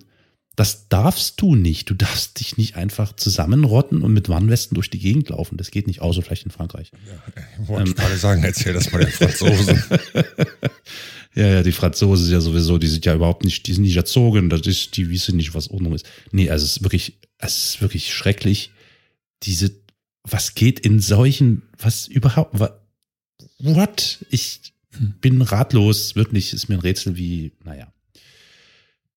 Ja, dann genau vor zehn Jahren Marva El Sherbini, 31 Jahre, schwanger, wird im Gerichtssaal niedergestochen. Der eingreifende Polizist schießt auf ihren Ehemann anstelle des Täters. Das ist Wahnsinn. Ähm, seither ist bei uns das Landgericht in Dresden und auch das Amtsgericht mit, ähm, wie heißt es denn, mit Detektoren ausgestattet. Das heißt, du musst dich also da wirklich, ich glaube nicht nur in Dresden, das haben sie dann sogar bundesweit eingeführt, weil das ja doch schon Seltenheitswert hat, dass jemand in einem Gerichtsgebäude oder einem Gerichtssaal erschossen oder ermordet wird. Und das war der Beginn dessen, dass man heutzutage in ein Gericht nur reinkommt, indem man abgetastet wird, indem äh, äh man durch einen Detektor, Detektor, Detektor laufen muss. Wenn so er denn dann funktioniert. Ich bin auch schon ins Gerichtgebäude gegangen, ohne Mit dass Waffe in Ding funktioniert und wurde dann halt äh, handmäßig abgetastet. Ach so, das war defekt in, im konkreten Falle. Genau. Oder meintest du nicht funktioniert, weil du hattest in deinem Hosenbund Nee, nee, das, das, das, Gerät war, war defekt und ähm, der, okay, der ja. Sicherheitsbeamte musste dann mit so einem Handgerät den Körper entlang fahren. Aber irgendwie war ich der Meinung, ich hätte glaube ich, damals auch irgendwie noch einen Schlüsselbund oder so in der Tasche gehabt und das Ding hat nicht mhm. gepiepst. Also. Mhm. Ja, naja, hat auf jeden Fall ziemliche Wellen gemacht, dieser Fall hier, Marwa El Sherbini. Und ähm, ja, vor wenigen Tagen, nämlich ganz, vor wenigen Tagen, konkret heute, Stimmt. Ja. Oh Mann, Leute. Heute genau Zeit, vor zehn ja, Jahren, sag ich. Doch. Ja, nee, ja, na klar. Ich bin nur, ich habe das schon vor Stunden gelesen. Das, ich sage vor wenigen Tagen. Das war aber tatsächlich vor wenigen Stunden äh, dass ich äh, ja über den mittlerweile Jahrestag dieses schrecklichen Mordes dort äh, gelesen habe, dass es da auch wieder Gedenkveranstaltungen gibt und so. Kamal Kilade, 24. Oktober 2010, 19 Jahre, verblutet nach Messerstichen, staatlich anerkannt. André Kleinau, 50 Jahre, Obdachloser, misshandelt, Täter sind Neonazis und töten André aus, aus sozialdarwinistischen Gründen. Burak Bektas, 22 Jahre, erschossen, bis heute nicht aufgeklärt. Klaus-Peter Kühn, 17. Juni 2012, 59 Jahre. Karl-Heinz L., 59 Jahre, staatlich anerkannt. Charles Verabe, 55 Jahre, kam durch massive Schläge und Tritte ums Leben, staatlich anerkannt. Luke Holland, 20. September 2015, 31 Jahre, Brite. Beim Verlassen eines Lokales mit einer Schrotflinte erschossen. Der Täter hatte sich kurz zuvor beschwert, dass in dem Lokal kein Deutsch mehr gesprochen werde. Jamant Zaberjaya, 20 Jahre. Armela Sehasi, 14 Jahre. Sabina Sulac, 14 Jahre. Giuliano Josef Kohlmann, 19 Jahre, Sefta Dak, 45 Jahre, Hossein Deizig, 17 Jahre, Can Leila, 15 Jahre, Janus Roberto Raphael, 15 Jahre und Selçuk Kilic, 15 Jahre. 22. Juli 2016. Bei einem rassistischen Anschlag in München tötete der 18-jährige Schüler David S. neun Menschen. Alle neun Menschen, alle neun Opfer hatten einen Migrationshintergrund. David S. war überzeugter Neonazi, staatlich nicht anerkannt. Ja, da kann man sich ja noch sehr gut dran erinnern, was damals passiert ist ja. im Olympia-Einkaufszentrum. Ja. Eugenio Botnari, 20. September 2016, wird beim Stehlen in einer Edeka-Filiale durch den Geschäftsführer André S. erwischt. Anstatt ihn der Polizei zu übergeben, brachte er den Moldawier in einen verschlossenen Raum und prügelte ihn dort mit Quarzhandschuhen Der Filialleiter dokumentierte seine Tat und schickte die Aufnahme über soziale Medien an seine Mitarbeiter und Mitarbeiterinnen. Dabei kommentierte er die Tat mit rassistischen Beleidigungen. Wenige Tage später verstirbt Eugenio an, den, an der Tat. Unter anderem, weil ihn kein Arzt behandelte, da er keine Versicherung hatte. Staatlich nicht anerkannt.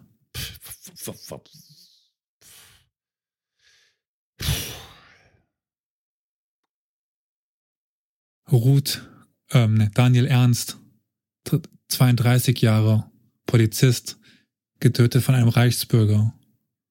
Ruth K., 85 Jahre, Brandstiftung, nicht das eigentliche Ziel, sie wohnte aber in einem Haus zusammen mit einem Asylbewohner.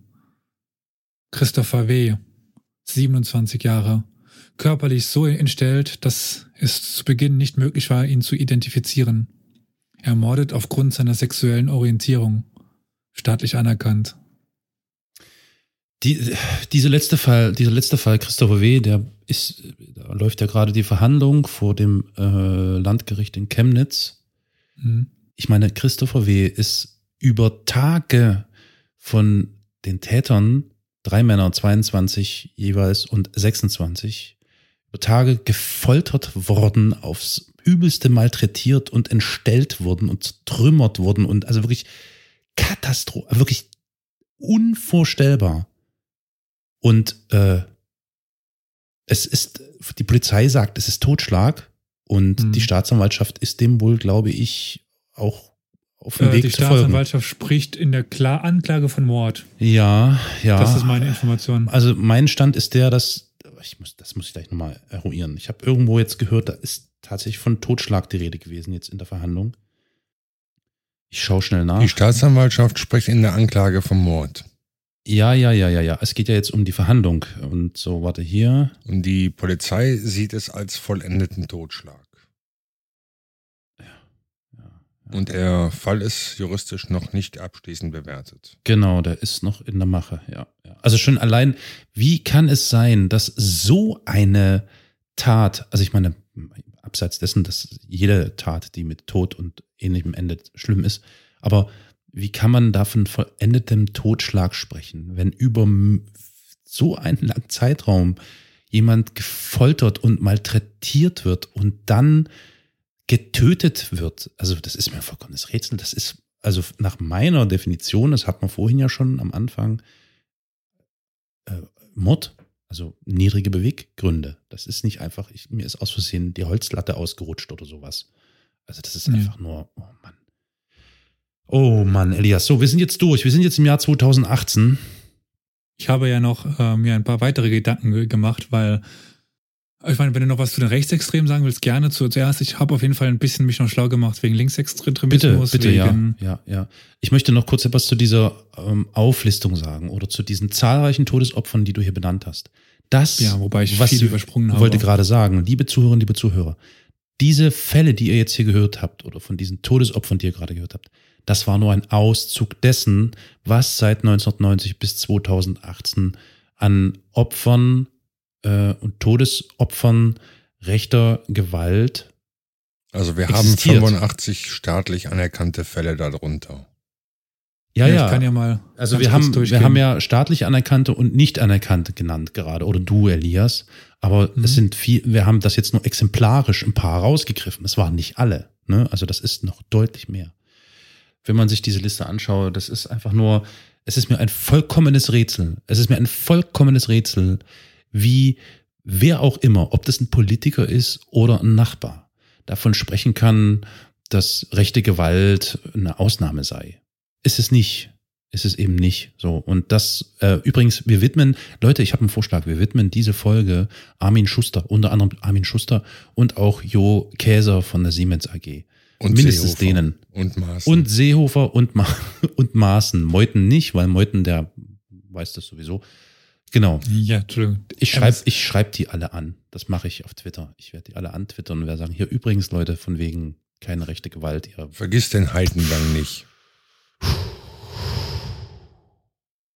Aber wenn es mir in den letzten Tagen wieder gut gehen, wenn ich will, dass es mir wieder gut geht, dann gucke ich auf die von Böhmermann her äh, ausgerufene Crowdfunding-Dings Ja, äh, ja, hier, Sammlung ja, ja. für die Ra Rakete und dann Das ist, das ist ein gutes Stichwort. Und jetzt geht's weiter. Wenn man sich jetzt anschaut, ich meine, es ist doch wirklich unvorstellbar, was wir gerade erleben. Nämlich in Kombination mit diesen zahlreichen Menschen, die getötet wurden von Rechten und Rechtsextremen. Und dann ist es tatsächlich, sind wir jetzt an so einem Punkt angelangt, wo, wo die Europäische Union, Schrägstrich Italien, versucht zu kriminalisieren, wenn Menschen gerettet werden vor dem Tod, vor dem Ertrinken. Ist bei uns ein Dauerthema im Medienkompetenzübung Podcast, im Historia Universalis weniger, aber nochmal ein wichtiger Hinweis. Es, es kann, es ist einfach nicht denkbar, Gesetz oder Recht hin oder her, dass eine moralisch klare, eindeutige Handlung, nämlich das Retten von Menschenleben, kriminell ist. Das ist einfach nicht akzeptabel in keinerlei Hinsicht. Wie der Null. Elias gerade schon zitiert hat, ne? Ich bin nicht vor 30 Jahren in die CDU eingetreten, damit heute 1,8 Millionen Araber nach Deutschland kommen. Ja, ja, ja, ja, ja. ja, Also, aber Und der Mensch, der war Verfassungsschutzpräsident zu Zeiten der NSU. Nee, nachher. Aber du hast recht, Elias, auch mich freut das zu sehen, dass nicht alles verloren ist und dass es tatsächlich noch Menschen gibt, die einigermaßen, also wirklich wenigstens ein bisschen Herz besitzen und, hm. und Empathie, weil wenn ich mir jetzt zum Beispiel die Litschi-Spendenseite anschaue, da von äh, Klaas Häufer Umlauf und Jan Böhmermann, die stehen jetzt aktuell, wir haben Stand 23.08 Uhr wahrscheinlich bei etwa, ich lasse mal tippen, 830.000 Euro oder so innerhalb von drei Tagen. Sehr gut, weiter so. Das muss einfach klar sein und offensichtlich sein und äh, übrigens Respekt und Ja, aber es kann nicht angehen, dass wir jedes Mal die, die Kapitäne da freikaufen müssen. Natürlich kann das nicht angehen. Natürlich absolut nicht. Und was ich übrigens auch vorwerfe, und zwar allen Politikern durchweg hier bei uns in Deutschland. Sie versuchen, sie sich vers- hinstellen und sagen jetzt, oh, wir, das ist aber gar nicht Genau, gut, aber machen nicht tun sie gut. nichts. Es passiert nichts. Ich meine, Mhm. unser Präsident sagt, oh, kriminalisieren ist nicht gut. Unser Außenminister Maas sagt, "Hm, das ist aber jetzt nicht nett. Leute, Alter, kommt, nehmt den, also die haben so viele Möglichkeiten auf politischer Ebene, nämlich der EU-Ebene, genau dafür zu sorgen, dass das nicht mehr passiert. Also ich meine, es geht Ja, darum, dann Dann müssen sagt der Italiener ganz denken- einfach, dann machen wir Lampedusa auf, fertig. Äh, Ja. Das ist ja Sinn und Zweck des, Lamp- des, des Italieners. Es geht hier um den Verteilungsmodus. Die müssen das mal klar machen. Damit geht es schon los. Die müssen einfach sagen, okay, der Verteilungsmodus muss angepasst, muss modifiziert werden, Ja, weil es, nee, na klar, der Italiener, nämlich in diesem Falle Salvini, der Teufel, der wehrt sich natürlich nach, nach Strich und Faden dagegen, dass überhaupt noch irgendjemand, der, der, der Ausländer oder äh, Moslem ist, unser Land betritt, weil die sind voll damit. Das kann einfach nicht sein. Die müssen die Verteilung ändern. Ja, und aber dann wenn müssen sie diesen, und dann müssen sie, dann müssen sie den Salvini, ich wollte schon sagen köpfen, aber ich meine politisch köpfen. Den müssen sie einfach, das ist einfach ein Unding. Wenn du als deutsche Bundesregierung jetzt sagst, nee, lass die frei und hör auf mit dem ganzen Scheiß, dann sagt der, pass mal auf, dann mache ich das, aber ich mache Lampedusa jetzt auf, jetzt. Und Mhm. dann rennen die alle weg. Es geht um die Verteilung. Das heißt, die EU muss dafür sorgen, dass ja, die Menschen, die dort hocken, will es nicht. Das, mein, Leute- das ist mir doch klar. Ja. Und das werfe ich denen ja vor, dass Ja. die sich, statt sich irgendwo, wenn sowas wie Carola Rakete hier vorfällt und die dann sagen, ach, das ist aber jetzt nicht nett von den Italienern, dass die blöden Wichser, Entschuldigung, ich muss es so aussprechen, dass die Wichser einfach mal ihren Arsch jetzt in Bewegung setzen und dafür sorgen, dass diese Verteilung anders und vernünftiger stattfindet. Genau, So. ab mit den Flüchtlingen in die Visegrad-Staaten. Ja, genau. Die sind der Idealfall dafür. Das ist richtig, genau. Die haben Land und Platz genug. Mhm. Mhm. Umvolkung der Visegrad-Staaten. Genau die, die es nicht haben wollen. Und wenn, wenn ich dann den Gauk höre, wir, nachdem, also Walter Lübcke getötet wurde, äh, davon spricht, man möge doch bitte mit Rechten trotzdem irgendwie noch versuchen, das Gespräch zu suchen. Da, da, boah, Alter. Da rollt sich mir alles auf, was ich irgendwie am Körper habe. Das ist echt Mhm. nicht, das ist einfach nur. What the Also fuck? er will, dass man mit ihm spricht. genau, ja. Es ist einfach nur echt ein Unding, Leute. Ich verstehe einfach die. Ich, Gut. Ja, Elias, du wolltest jetzt aber nie wirklich noch mit linkem Terrorismus kommen, oder? Da gibt's ja nie, nicht so viele. Todesfälle zu berichten, hast du ja gerade schon erzählt. VW Passat, abgebrannt. Drei Jahre alt, gebraucht. Mercedes-Benz, frisch gekauft. Entschuldigung, nee. Also, ich weiß nicht, ob ich Bock hab jetzt. Die Also, Linke. Nein. Ich bin da also, Also ich ich, bin da so ein bisschen ähm, zwiegespalten bei, bei dieser Links-Rechts-Geschichte. Aber ich, ich weiß, glaube, aber ich würde es ich, trotzdem ganz gerne machen. ich kenne dich gut genug, um zu wissen, dass da nichts schiefgehen kann. Also ich habe mir einfach die zwei Statistiken angeschaut des äh, Bundesinnenministeriums zu rechten und linken Straftaten. Einerseits zu allgemeinen und andererseits einfach zu antisemitischen Straftaten von 2001 bis 2017. Weil bei Antisemitismus könnte man ja auch glauben, je nachdem die antideutsche Linke und so weiter. Hm, hm. Aber die meisten Fälle mit Abstand sind von rechts gemeldet und beim Staat offiziell anerkannt als von rechts. Auch wenn man sich nur die Morde mit linksextremistischen Hintergrund anschaut und die mit rechts, ergibt sich ein ganz ähnliches Bild. Äh, aus einer parlamentarischen Anfrage der AfD von Sommer 2018 bekommt man die aktuellsten Zahlen zur Tötung und Tötungsversuchen, die dem linksextremistischen Sektor zugeordnet werden. Das, dann ist das Fazit daraus, es gibt seit 2001 laut Bundesinnenministerium zwei vollendete Tötungsdelikte, die dem linksextremistischen Bereich zugeschrieben werden können. In your face, AfD. Genau. In, Einer im Jahr 2001 in Ja. Werden, Niedersachsen und einer im Jahr 2014 in Nürnberg, Bayern. Okay. Darüber hinaus gibt es 27 versuchte Tötungsdelikte. Auch mit Foltern und so und mit Kaputtschlagen, so über mehrere Tage. Das hat sich aus dem Bericht nicht herauslesen lassen. Ich Da steht dann nur Tötungsdelikte so und so, Tö Tode, Morde, ja. Das müssen wir, glaube ich, jetzt nicht aufdrieseln, Ja. Wort Fischer. Und dazu gibt es dann natürlich die historisch etwas angestaubten Morde der RAF. Das waren 33 zwischen 1971 und 1993. Das war ja auch eine rhetorische Frage. Ja, nee, ich da, ich da, ja, hast ja recht, hast ja vollkommen recht. Also dem, den sagen wir mal so, wie viele 85 staatlich Anerkannten stehen zwei gegenüber, also zwei staatlich links. Äh, Aber wie viele nicht Anerkannte gibt es? Da gibt es doch viel mehr.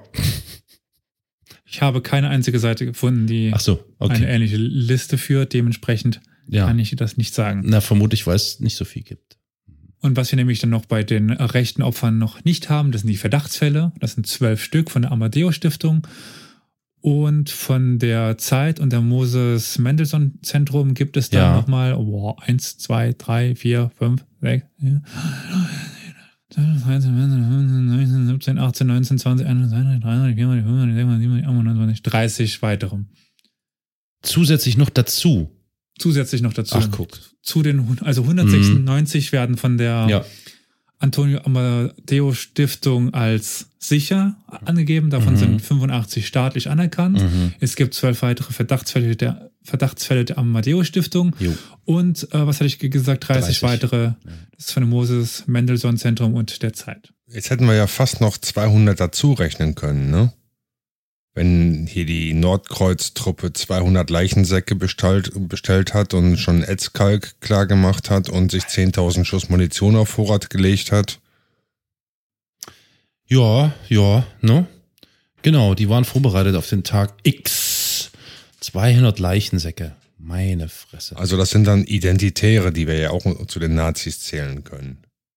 Mhm. Was? Identitäre sind nicht Nazis. Nee, nee, nee, Nein, Das sind nee. nur besorgte Bürger. Das Ja, sind, ja. die sind, ja, Die haben sich nur vorbereitet. das ist eine, eine Aktiv Jugendaktivistengruppe. Mhm. Aber Wie hey, Fridays for Future. genau, wie, Mhm. aber hey, ich meine, Horst Seehofer hat sofort reagiert, ne, nachdem Walter Lübcke erschossen wurde. Äh, War ein Combat, Combat 18, ne, sofort verboten worden. Das sind so, das sind so diese klassischen Reaktionen. Die ziehen dann immer aus dem Hut. Ich stelle mir das wirklich vor, die sitzen. Combat 18 nicht schon vorher verboten? Na, nee, ich glaube Die nicht. existierten ja gar nicht offiziell. Ich wollte gerade, also Combat 18 ist doch schon äh, an, an dieser Stelle, wenn es hier um Combat 18 und so, so weiter Ja. geht, es gibt sehr interessante Dokus vom Y-Kollektiv. Ich glaube aber Y-Kollektiv, das gemacht haben. Kann man sich definitiv mal anschauen. Nö, Combat 18 ist noch, ist noch unterwegs, ist noch unterwegs.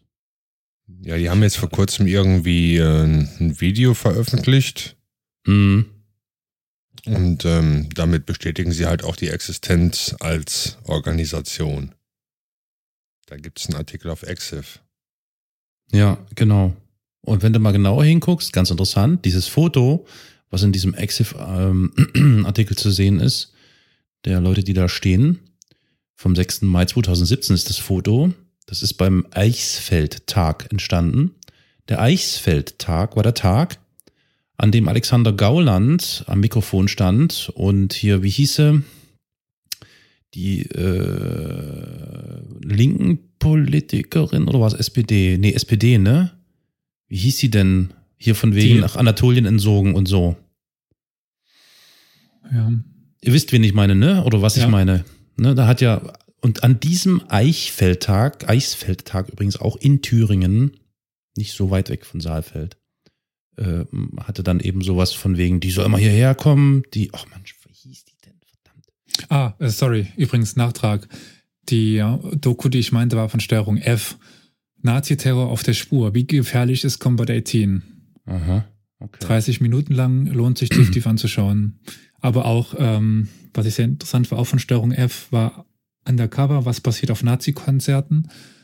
Aber auch von äh, Das habe ich auch gesehen. Y-Kollektiv gibt es interessante Dokus da, darüber.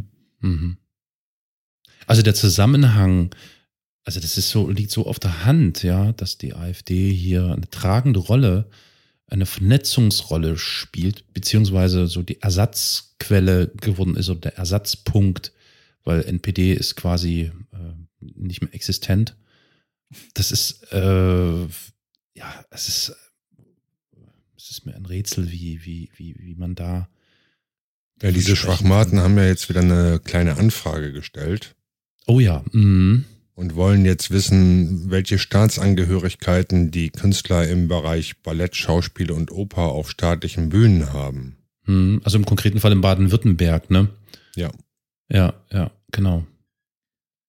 Ja, ich meine, was die momentan sich alles leisten.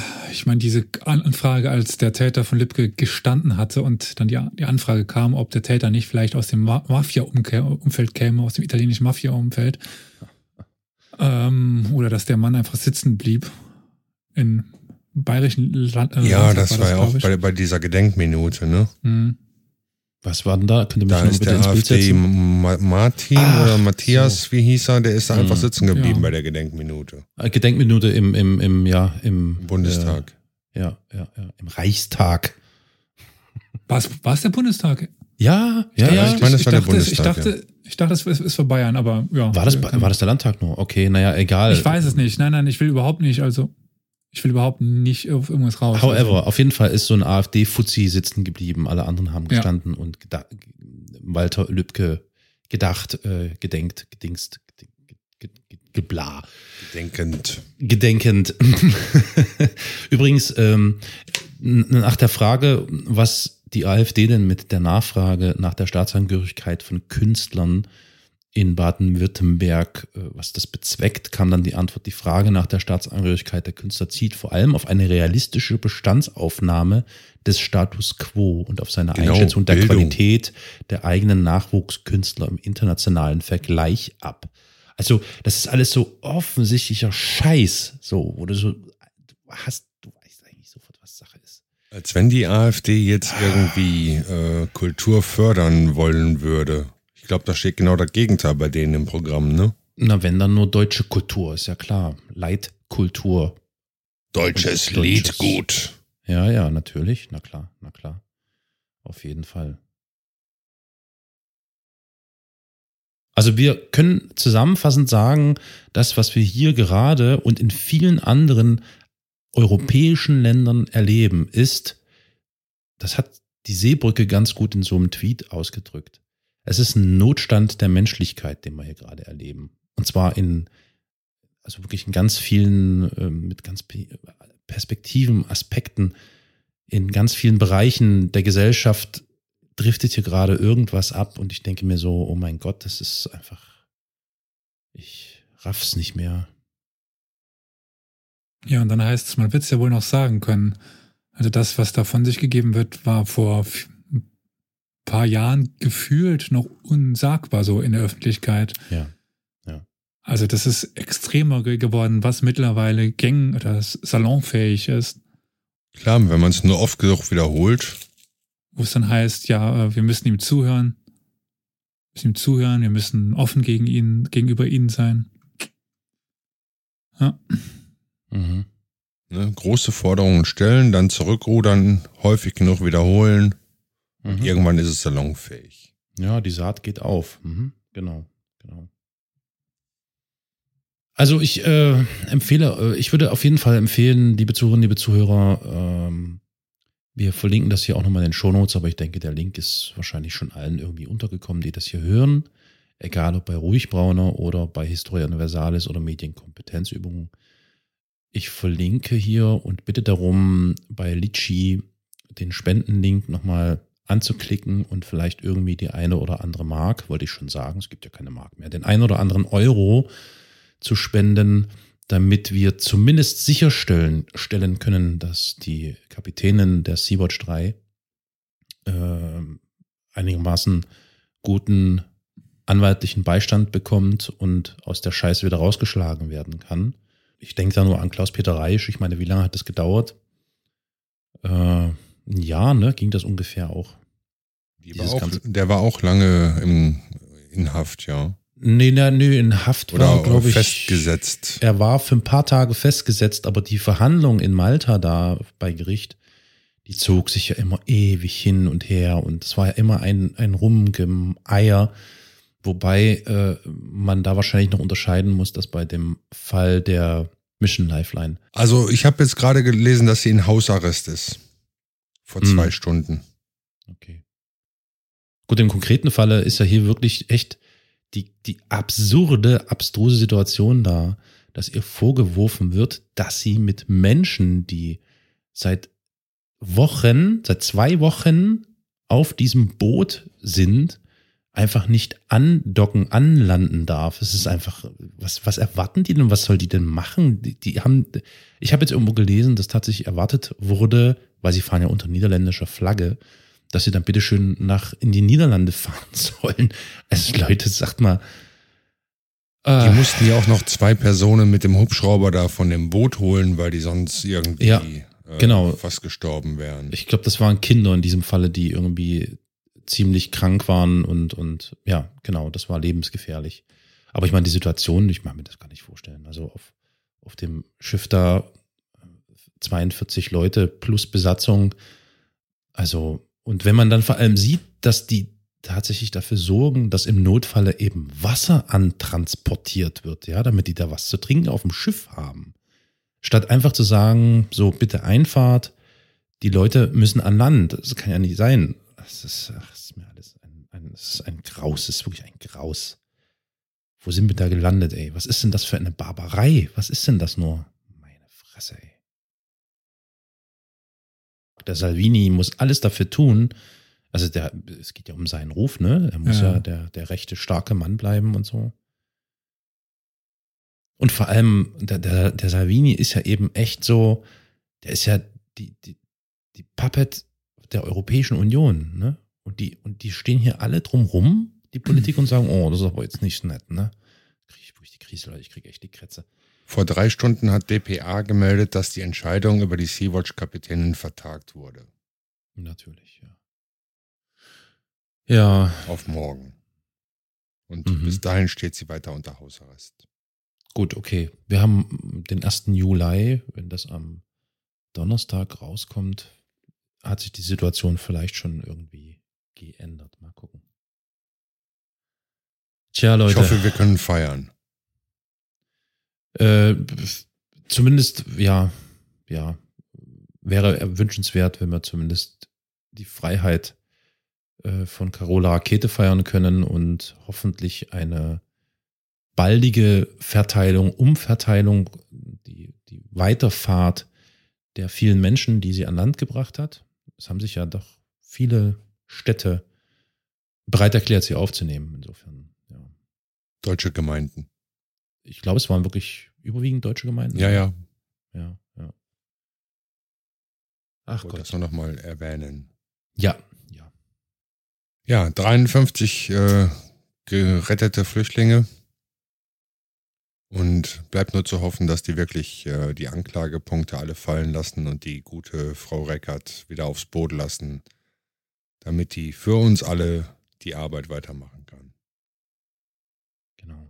Und wenn das Geld äh, für Litschi da nicht für Anwälte gebraucht werden sollte, will ich hoffen, dass es ihr irgendwie zugutekommt oder der ähm, Lifeline oder Sea-Watch. Sea-Watch. Ja, ja. Genau. Ansonsten, ich glaube, in den nächsten Tagen finden zahlreiche äh, Kundgebungen statt, meistens der Seebrücke.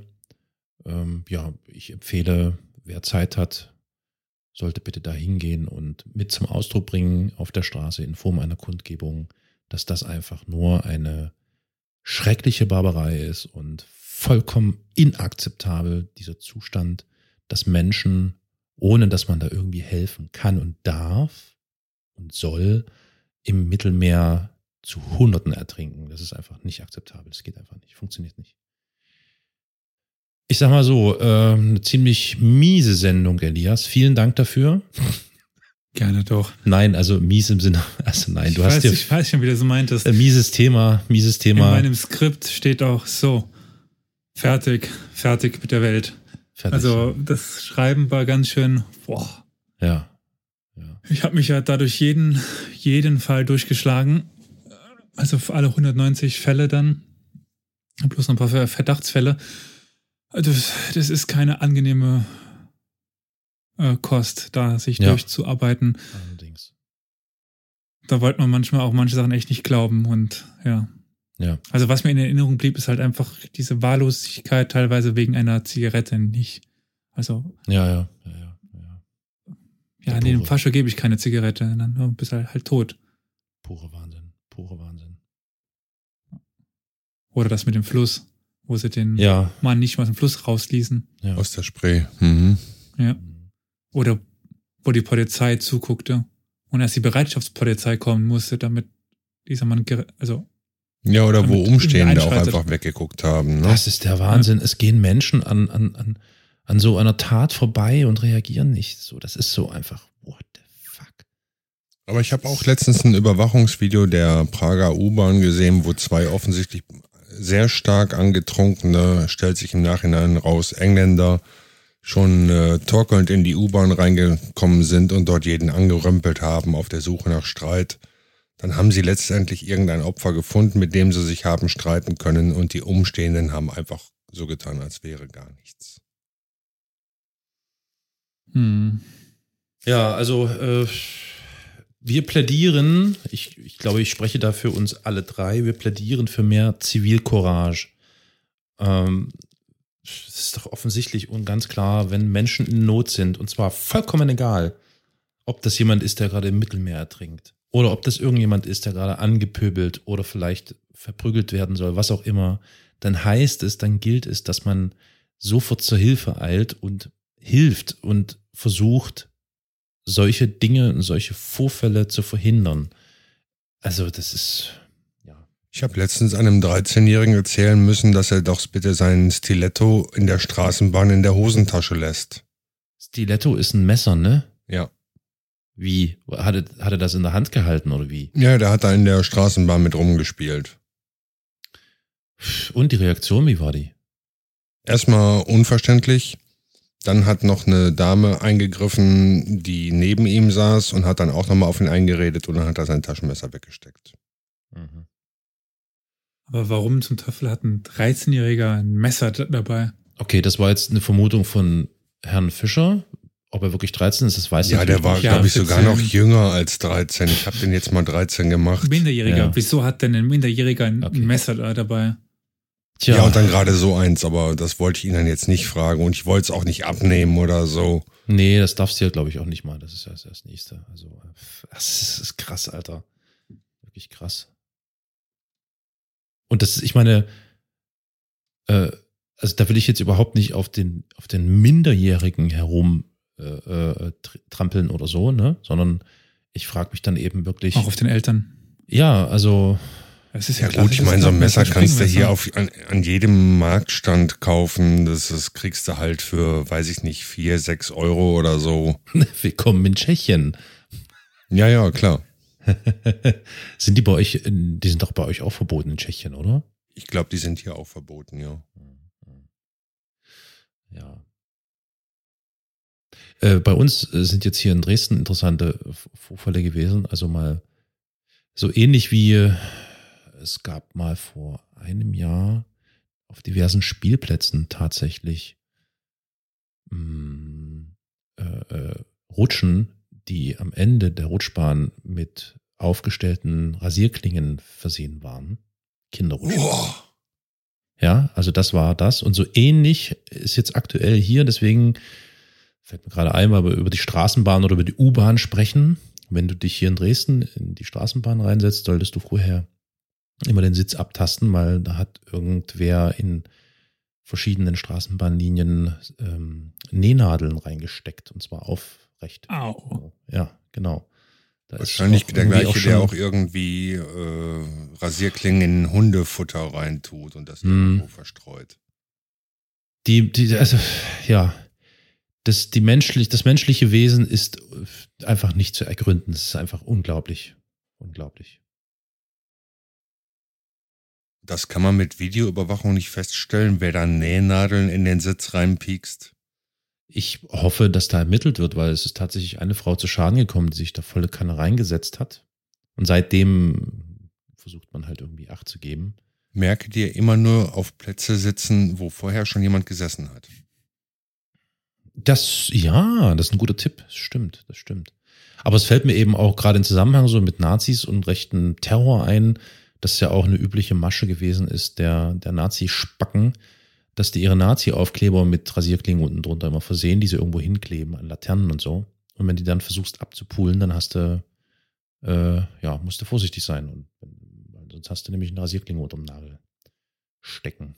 Das ist aber auch gemein, das kannte ich auch noch nicht. Nee, das ist hier gang und Doch, gäbe. doch. Also, das ist ja. Ja, ja. Nee, habe ich hier noch nicht gesehen. Ich meine, ich sehe hier Ja, genug Nazi-Aufkleber, die ich abknibbel, aber Ja, dann bitte in Zukunft aufpassen. ja, werde ich jetzt tun. Danke für den Hinweis. mit Schlüssel oder so.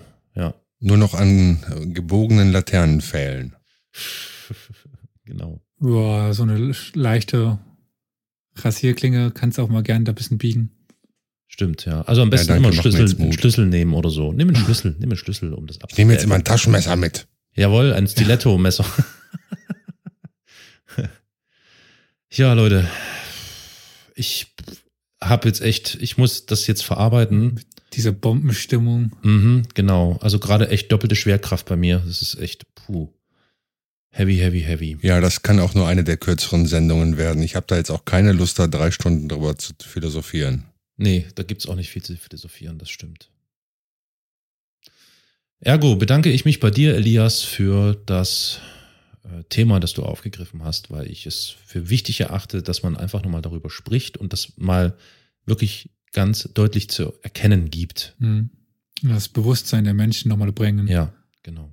Weil das doch gerne irgendwie vergessen wird und links liegen gelassen wird oder besser gesagt rechts liegen gelassen wird irgendwie. Ja. Ja, ich danke dir auch, Elias, und ich danke, dass ich dabei sein durfte. Und äh, sorry, wenn fürs viele da reinquatschen. Das wollte ich doch. Das war doch genauso beabsichtigt. Genau, das ist das Ziel gewesen. Ja, also liebe Zuhörerinnen, liebe Zuhörer, ich, wenn ihr es bis hierher geschafft habt, dann Gratulation, ihr seid echt gut. Ähm, gebt äh, Oder hart ja, gesotten. Ihr seid, genau, tut kund, was ihr hier gehört habt. Und versucht Zivilcourage zu zeigen, indem ihr nat- natürlich jetzt auch diese drei Podcasts hier abonniert, nämlich den Medienkompetenzübung Podcast. Habt ihr schon, empfehlt dem weiter. Genau, kundtun, weiterempfehlen. Stimmt. Äh, Historia Universalis bitte abonnieren und natürlich auch den Podcast Ruhig Brauner. Und bleibt stark und ich wollte jetzt schon ganz gerade sagen, haut den Nazis auf die Schnauze. Ähm, äh, ihr findet eine Redet Lösung. mit den Nazis. Nicht, nicht, nicht, nicht. Nein, das, das, also das ist jetzt nein. Mit Nazis reden? Never. No. Nein. Oder, Elias, wie siehst denn du das? Schwierig. Da muss man dann halt irgendwo eine Grenze ziehen. Also irgendwann, wenn es halt wirklich rechts, rechts extrem ist, dann hat es auch keinen Sinn und Zweck mehr. Dann, also was, was will man denn mit solchen Menschen auch reden? Ja, die, es Also- geht, ja, genau. Es geht ja da nicht darum, also die wollen ja auch gar keinen Erkenntnisgewinn, genauso wie man selbst Ja. natürlich nicht den Erkenntnisgewinn haben will, dass die Flüte Ausländer und so. Das, das, nee, also deswegen halte ich Kommunikation mit Rechten für vollkommen sinnlos. Aber man muss Ja, aber halt die aufpassen, dass man dann. Latenten, Ja, genau, da muss man halt irgendwo eine, eine Grenze ziehen. Aber es gibt halt schon noch viele Menschen, die jetzt nicht rechtsextrem sind, aber dass die Tendenz dazu haben, dahin abzudriften und vielleicht mal die eine oder andere Sache lesen, ohne das zu hinterfragen, vielleicht nicht ganz so nah Vor allen Dingen mit Jugendlichen Wissens reden. sitzen. Ja, ja, einfach mal aufzeigen und den Menschen zum Denken an, anregen und auch mal zum Hinterfragen. Also wenn ihr bis hierhin zugehört habt und ihr kennt Jugendliche, dann verteilt gerne auch den Podcast an die. Die hören sich bestimmt auch gerne mal irgendwie so 45 Minuten eine Liste an Hm. mit äh, den dementsprechenden Kommentaren dazu. Okay, meine Herren, dann danke, danke für eure Zeit. Bleibt äh, stark ähm, und wir hören uns in Kürze wieder. ja, auch von meiner Seite vielen, vielen Dank nochmal an euch und äh, auf den anderen Kanälen, denke ich, hört man sich dann bald wieder. Genau. Genau, freut euch schon drauf, wenn es nächste Woche wieder einen neuen Medienkompetenzübungspodcast gibt. Ja, freut euch darauf, dass es auch einen neuen Historie Universales Podcast gibt. Genau, und ich sage noch, freut euch darauf, dass es bald einen Ruhigbrauner Podcast gibt. Also, bye bye.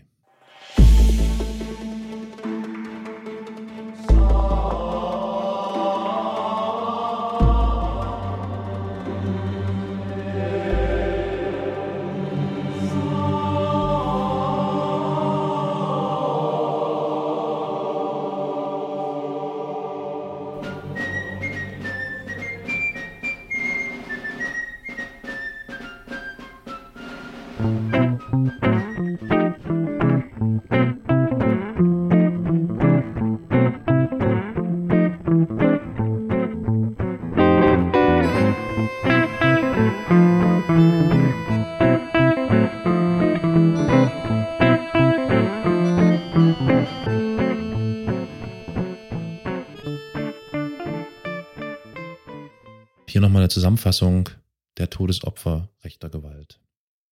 Mahmoud Asar, Andrei Freitschak, Amadeo Antonio Kiowa, Klaus-Dieter Reichert, Nihat Yusufoglu, Alexander Selchow, Obdachlose, Jorge Gomondai, Helmut Lea, Agustinho Gomboy, Wolfgang Auch, Samuel Kofi Yeboah, Mete Exi, Gerd Himstedt, Timo Kelke, drei Familienangehörige aus Sri Lanka, Blanka Smigrod, Matthias Knabe, Dragomir Christiniel, Ingo Finnern, Gustav Schneeklaus, Erich Bose, Nien Vantu, Thorsten Lamprecht, Emil Wendland, Sadri Berisha,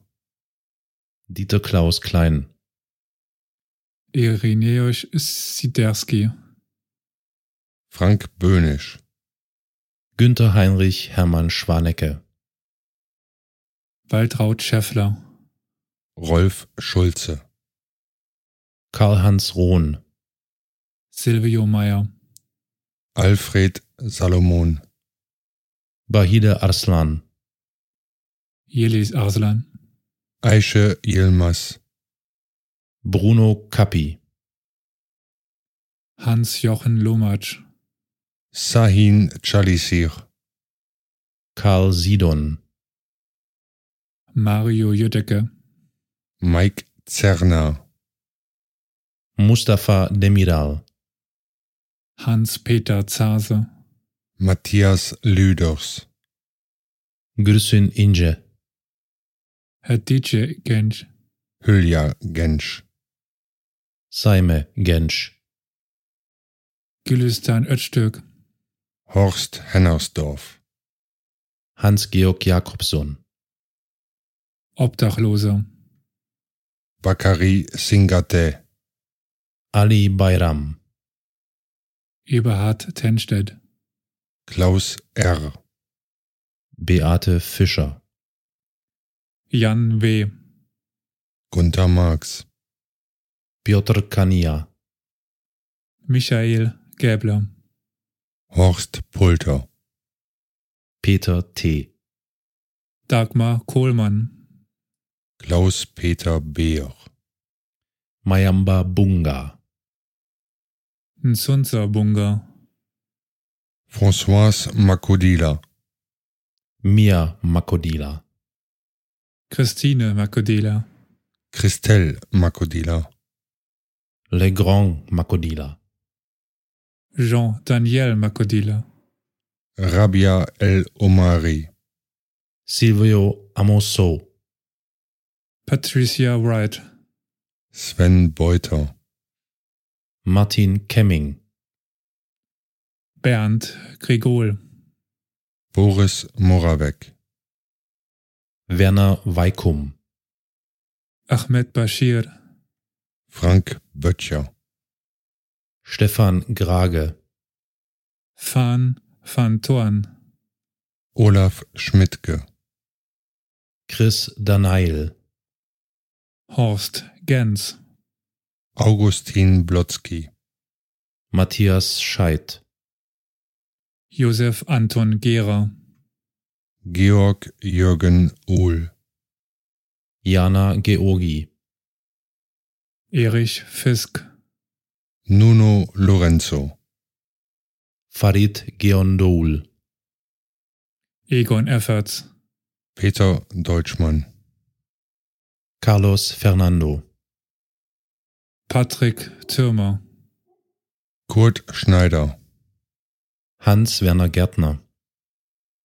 Karl-Heinz Lietz, Daniela Peyerl, Horst Zillenbiller.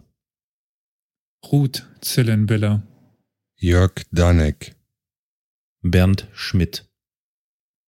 Helmut Sackers, Dieter Eich, Falco Lütke.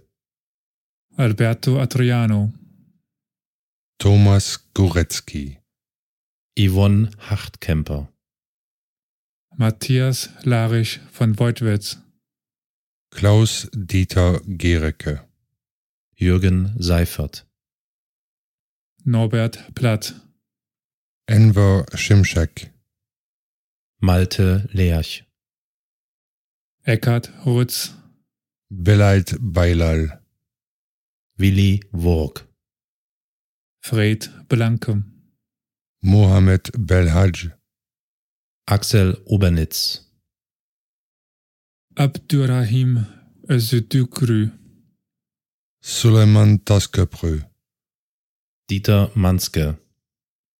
Dorit Botz, Habil Kilic, Ingo Binsch. Klaus Dieter Lehmann, Kairat Batesov, Ronald Masch. Marinus Schöberl, Ahmed Sarlak, Hartmut Balzke. Andreas Oertel, Enrico Schreiber, Günther T. Gerhard Fischhöder, Thomas K., Hartmut Nickel. Mechthild Bugsteg, Alja Nickel, Petros C. Stephanus C., Viktor Filimonov, Waldemar Ickert. Alexander Schleicher, Oleg Walger, Martin Gürges. Mehmet Turgut, Uri Jallo, Thomas Schulz. Unbekannter, Ismail Jascha, Theodoros Bulgarides. Tim Meyer, Andreas Pietzrak, Mehmet Kubaschik. Halit Yozgat, Andreas F. Michelle Kiesewetter, M. S. Peter Siebert, Bernd Köhler, Karl-Heinz Teichmann, Hans-Joachim Zbresny, Rick Langenstein, Marcel W., Marwa El Sherbini, Sven M., Gamal Kilade, Dui Duan Pham, André Kleinau, Klaus-Peter Kühn, Karl-Heinz L., Charles Verrob, Sefter Dag, Hussein Deitzik, Selçuk Kilic, Giuliano Josef Kohlmann, Zahn Leila, Janosch Roberto Raphael, Armella Sehashi, Sabine Sulay, Diamant Sabergaya, Eugenio Botnari, Daniel Ernst, Ruth K., Christopher W.,